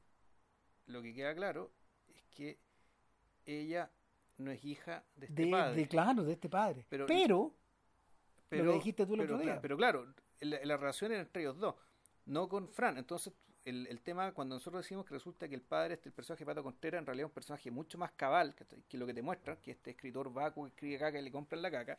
le ha dicho Martina algo antes. Le- a Martina le había dicho que en el fondo ella no es, él, él- él no es el verdadero papá de la Fran, De la Fran, po. sino que el, el papá de la Fran es un argentino que se acostó con su esposa cuando estaba en el exilio. Y nunca explican quién. Y nunca te dicen quién. Y claro, entonces el personaje del Pato Contreras, tú decís, un, un personaje que trata de controlar a esta niñita, la trata como su hija, no es su hija, pero él la quiere como su hija, y eso ya lo y eso ya te hace que el personaje Lo crezca, separa, claro. ¿cachai? el personaje crezca y salga, ¿cachai? y en el fondo sea un personaje que no es de Sandoval. Y no, y lo que no está dicho, lo que no está dicho es que el, el- el padre bien puede ser el padre de Martina, y a lo mejor sí son hermanas. Claro, entonces el, el tema es que uno qué piensa cuando demuestra esto. Bueno, aquí entonces la comedia, bueno, porque esto es una, pues, efectivamente la cuestión no es necesariamente tan divertida, pero tiene estos rasgos de El comedia. equívoco, po. Entonces el equívoco de la comedia de equivocación es que la cuestión se invierte y por lo tanto efectivamente ellas son hermanas, pero no por ser hijas de Pato Contreras, sino por ser, por ser hijas del argentino. del argentino que está vegetal, eh, que está vegetal en Buenos Aires. Y sin embargo la película toma la decisión de no irse por ahí. No, pues no lo explora. No lo explora, yo creo que de- deja el asunto abierto a propósito y sin embargo decide no explorarlo. ¿cachai? Ujú. No explorarlo, es que la película en realidad no se trate de la supuesta hermandad, o sea, que el fondo de la relación de sangre entre estas dos, entre estas dos cristianas sea la excusa para otra cosa más importante. Porque en el Bueno. fondo, ¿por qué? Porque la decisión de convertir esto en el tema del asunto te hace pensar que, bueno, entonces lo importante es, volvemos, quién es el hijo de la guagua, fue la teleserie, la anécdota de teleserie, la Claro. anécdota de teatro, la anécdota, la anécdota de Sainete, en el fondo. y como y como y como y, y refrendando esta idea eh, de una estructura más clásica tenía el momento en que de verdad eh, el personaje se precipita al hoyo y, y claro el Martina regresa regresa a la casa de Pedro y el novio ¿Se llama Pedro? creo que sí No, es que Pedro Campos se llama el actor. la verdad pero bueno regresa a la casa del novio A la casa del... Pongámosle Pedro. Claro, y, y ella se acuesta al lado de él y, él- y ella le dice, quiéreme un poquito.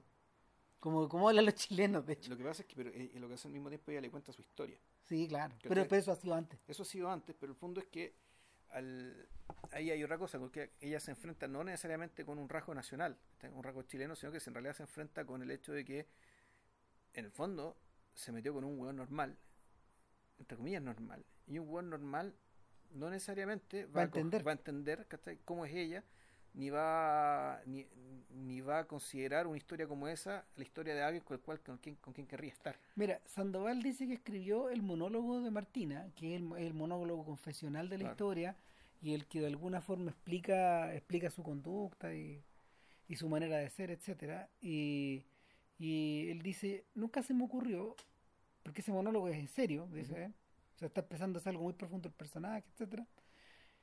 Pero, pero Antonella sugirió que eh, el, la, mm, el personaje dijera estos diálogos per- con una sonrisa permanentemente en su cara. Ya. ¿Cachai? Como si estuviera contando como si estuviera contando algo muy entretenido, algo muy divertido, para no ponerse a llorar, por ejemplo, o para o para no o para no aumentar el dramatismo. Bueno, así es como tú te acordás, no sé, por la escena de Martinache, cuando Cecilia Roth cuenta cómo fue que ella, que tenía un pueblo muy simpático, se fue a Argentina con un español, se fue de- España con un español muy simpático, y este muy simpático, y toda ella también cagada de la risa, ¿cachai? Ah, Y es una historia, no es terrible, pero una historia, dura. una historia dura, ¿cachai? Que ella además la dejó, no la dejó bien, ¿cachai? Y es más en un momento en que ella tampoco estaba bien. Y sin embargo, ella tenía que, como además era actriz, ¿cachai? Eh, era y aparte de su rasgo personal, digamos. O sea, el hecho de que Martina sea una performer, ¿cachai? También tiene sentido en el fondo esto de que haya hecho, eh, que haya hecho esta confesión una performance. Sí, claro. Está interpretando algo. Está interpretando algo, pero antes por un fin, básicamente para no ponerse a llorar, es decir, para no decir la verdad. Claro, para- y, y- claro, pero el efecto es el contrario en Pedro. O sea, como que este Juan dice, chuta, esta carga no la quiero tomar. po". Claro, pero, pero eso independientemente si lo hubiera contado, si lo hubiera contado Sí. llorando, si lo hubiera contado riendo, ¿cachai?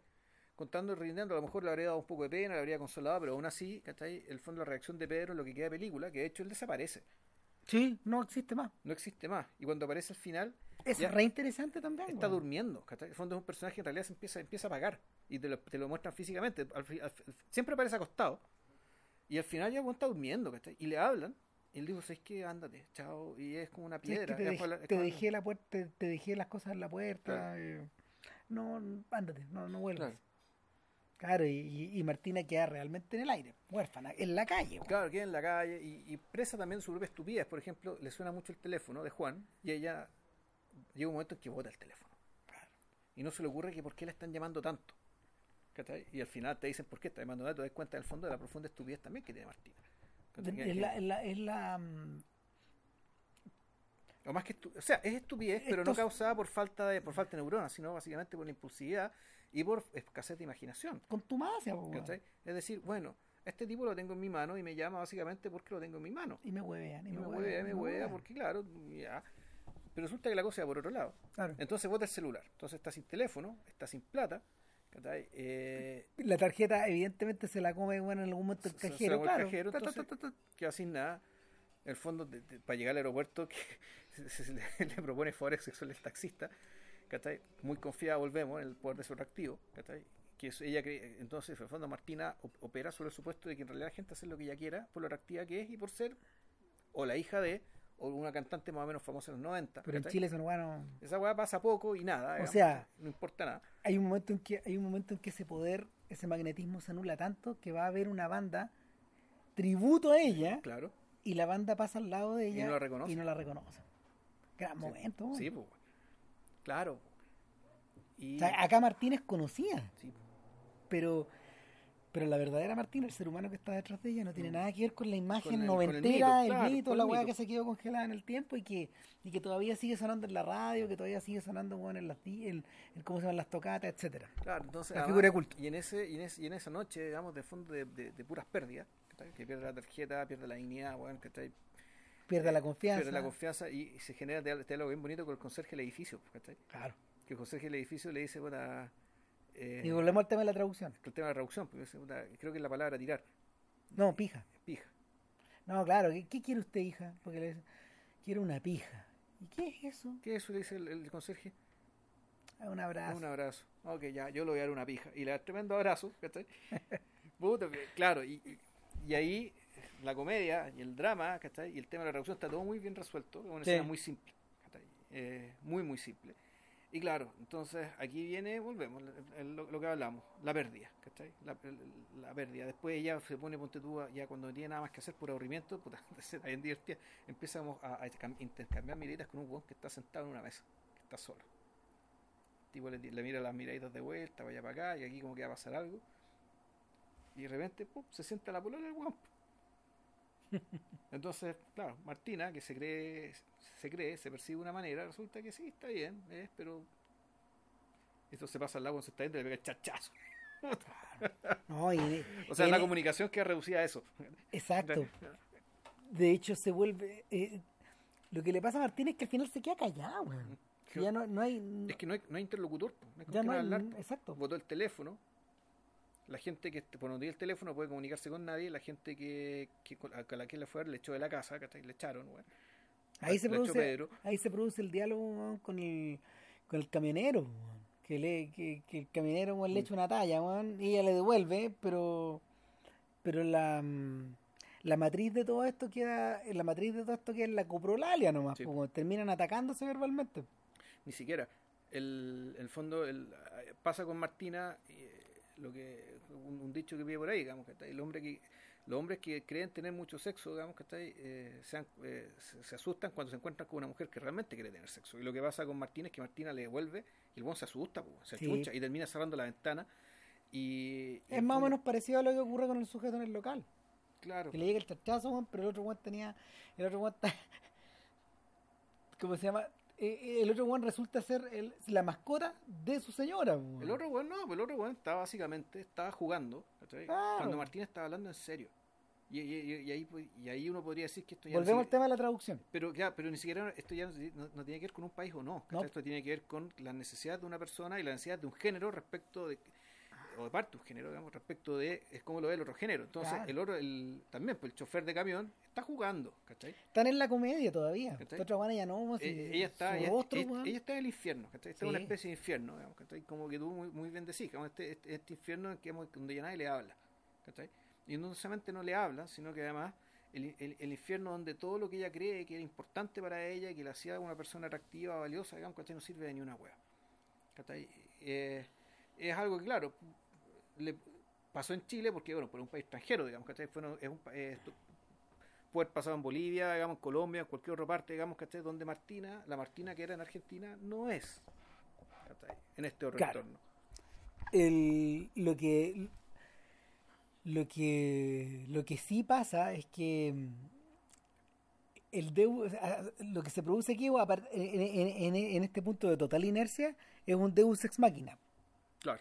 ¿Cachai? que de, de- de la nada viene toda la familia pues, viene Sam viene Fran O sea, viene, el viejo vienen weón. porque hay una escena donde aparece un loco, ¿cachai? Que, pero que no, no, no- es un Dex Machina, pero provocado por una casualidad, que Ah, aparece... oye tú soy Martina Oye, soy Martina, un, un loco grandote, así, ¿cachai? Con carebú. Oye, soy Martina, sí, yo soy Martina. Oh, qué buena, me puedes dar tu autógrafo, luego firmarte este disco, qué sé yo. Y ahí a Martina se le ocurre así, loca, podéis llamar a, o por Facebook llamar a... A tal- a tal mina. A tal mina, ¿cachai? Y, y, y escríbele esto. Claro, entonces este encuentro casual, que es un Deus Ex Máquina que es probable, digamos, ¿cachai? te permite, el verdadero Deus Ex Máquina, que es cuando aparece toda la familia, es decir, entre comillas familia, Sam, el papá y la Fran y la Fran, y que la van a dejar al aeropuerto. Y antes de bajarse, bonito, un- una selfie para la, de toda la familia, claro donde están todos muertos de la risa, pero Martina no se está riendo. No, no, no recuerdo que tuviera una cara de igual felicidad, no, sí sí pero pero, pero, era un horror. Pero es otro rostro, Es si en otro el rostro. fondo, claro, si en el fondo está enfrentando a lo que viene, weón, el regreso y, cuando vuelve, weón, puta, contamos, ¿no? O sea, sí, Es que es sí, que, bueno. es que- es que, bueno, si quieren parar la película, vayan a verla, qué sé yo. y Grabar ahora, el podcast, ver la película. la película y Claro, lo que está esperando Martina, ahora, ahora lo podemos decir, Claro. después de que ustedes pararon parar y y volvieron. obedientemente hicieron lo que les dijimos que Claro. eh, Es que se nos murió el viejo. Claro, y por eso estaba llamando Juan, pues la llamaba y la llamaba y la llamaba, no va a huearla, no que la tenía en el bolsillo, No, sino no. que era para decirle, weón, se murió, realmente en se serio. murió tu papá, weón. Ya. Terminó de morirse tu papá. Claro, y, y- y en el fondo, lo último que la ataba, digamos, al pasado, esta mochila se livianó. No, salvo el mito, el mito de su madre. Sí, claro, no, pero ese acompañar fue- hasta la muerte. Sí, claro, pero, Mm. pero, pero esa mochila que vimos en la película Claro. se liviana. Y, y lo que queda es llegar a la casa. Eh, es rara esa casa porque, porque por primera vez la vemos, bueno, es un departamento bien amplio. Sí. O sea, es un departamento que tiene como un espacio como un grande que es como que cocina, living, comedor, es como todo un puro ambiente bien grandote. La pieza, creo que nunca te la muestran, no sé, me acuerdo si te la muestran como parte del, del- del- del- de, los No. tra- de los traveling, No. digamos, de los planos secuencia. No, no se casa. termina de armar y lo que Es como que, es como que es otro lugar. y lo, lo curioso es que Martina entra al lugar a un plano fijo que, que además parece un escenario. Ya.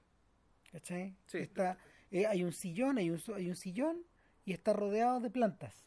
Claro, y si mal no rec- y además creo que la, la cámara está puesta más bien bajo, Bajo, bajo, o sea, bajo. mirando, hacia- estamos mirando estamos mirando hacia como en un escenario. mirando un poco hacia arriba, sí. Claro, y, y ella, ella se sienta en el, en el sofá, se deja caer en el sofá ya después de, de, de toda esta aventura. Odiseo llegó a la casa, digamos. Claro. Y Por tercera vez. por tercera vez, claro. Y, y, mientras mira a su alrededor, una rama se cae. Wea totalmente fortuita, Ya. dice Esteban. No lo planeamos. Quedó así. Este accidente se produjo y como que, y como que al caerse como que se cae ella, bueno, en el fondo como que... ah, ¿Cachai? La, la rama del ficus o de la hueá que haya sido, digamos, y, y empezamos a escuchar, empezamos a escuchar al gato maullar de lejos.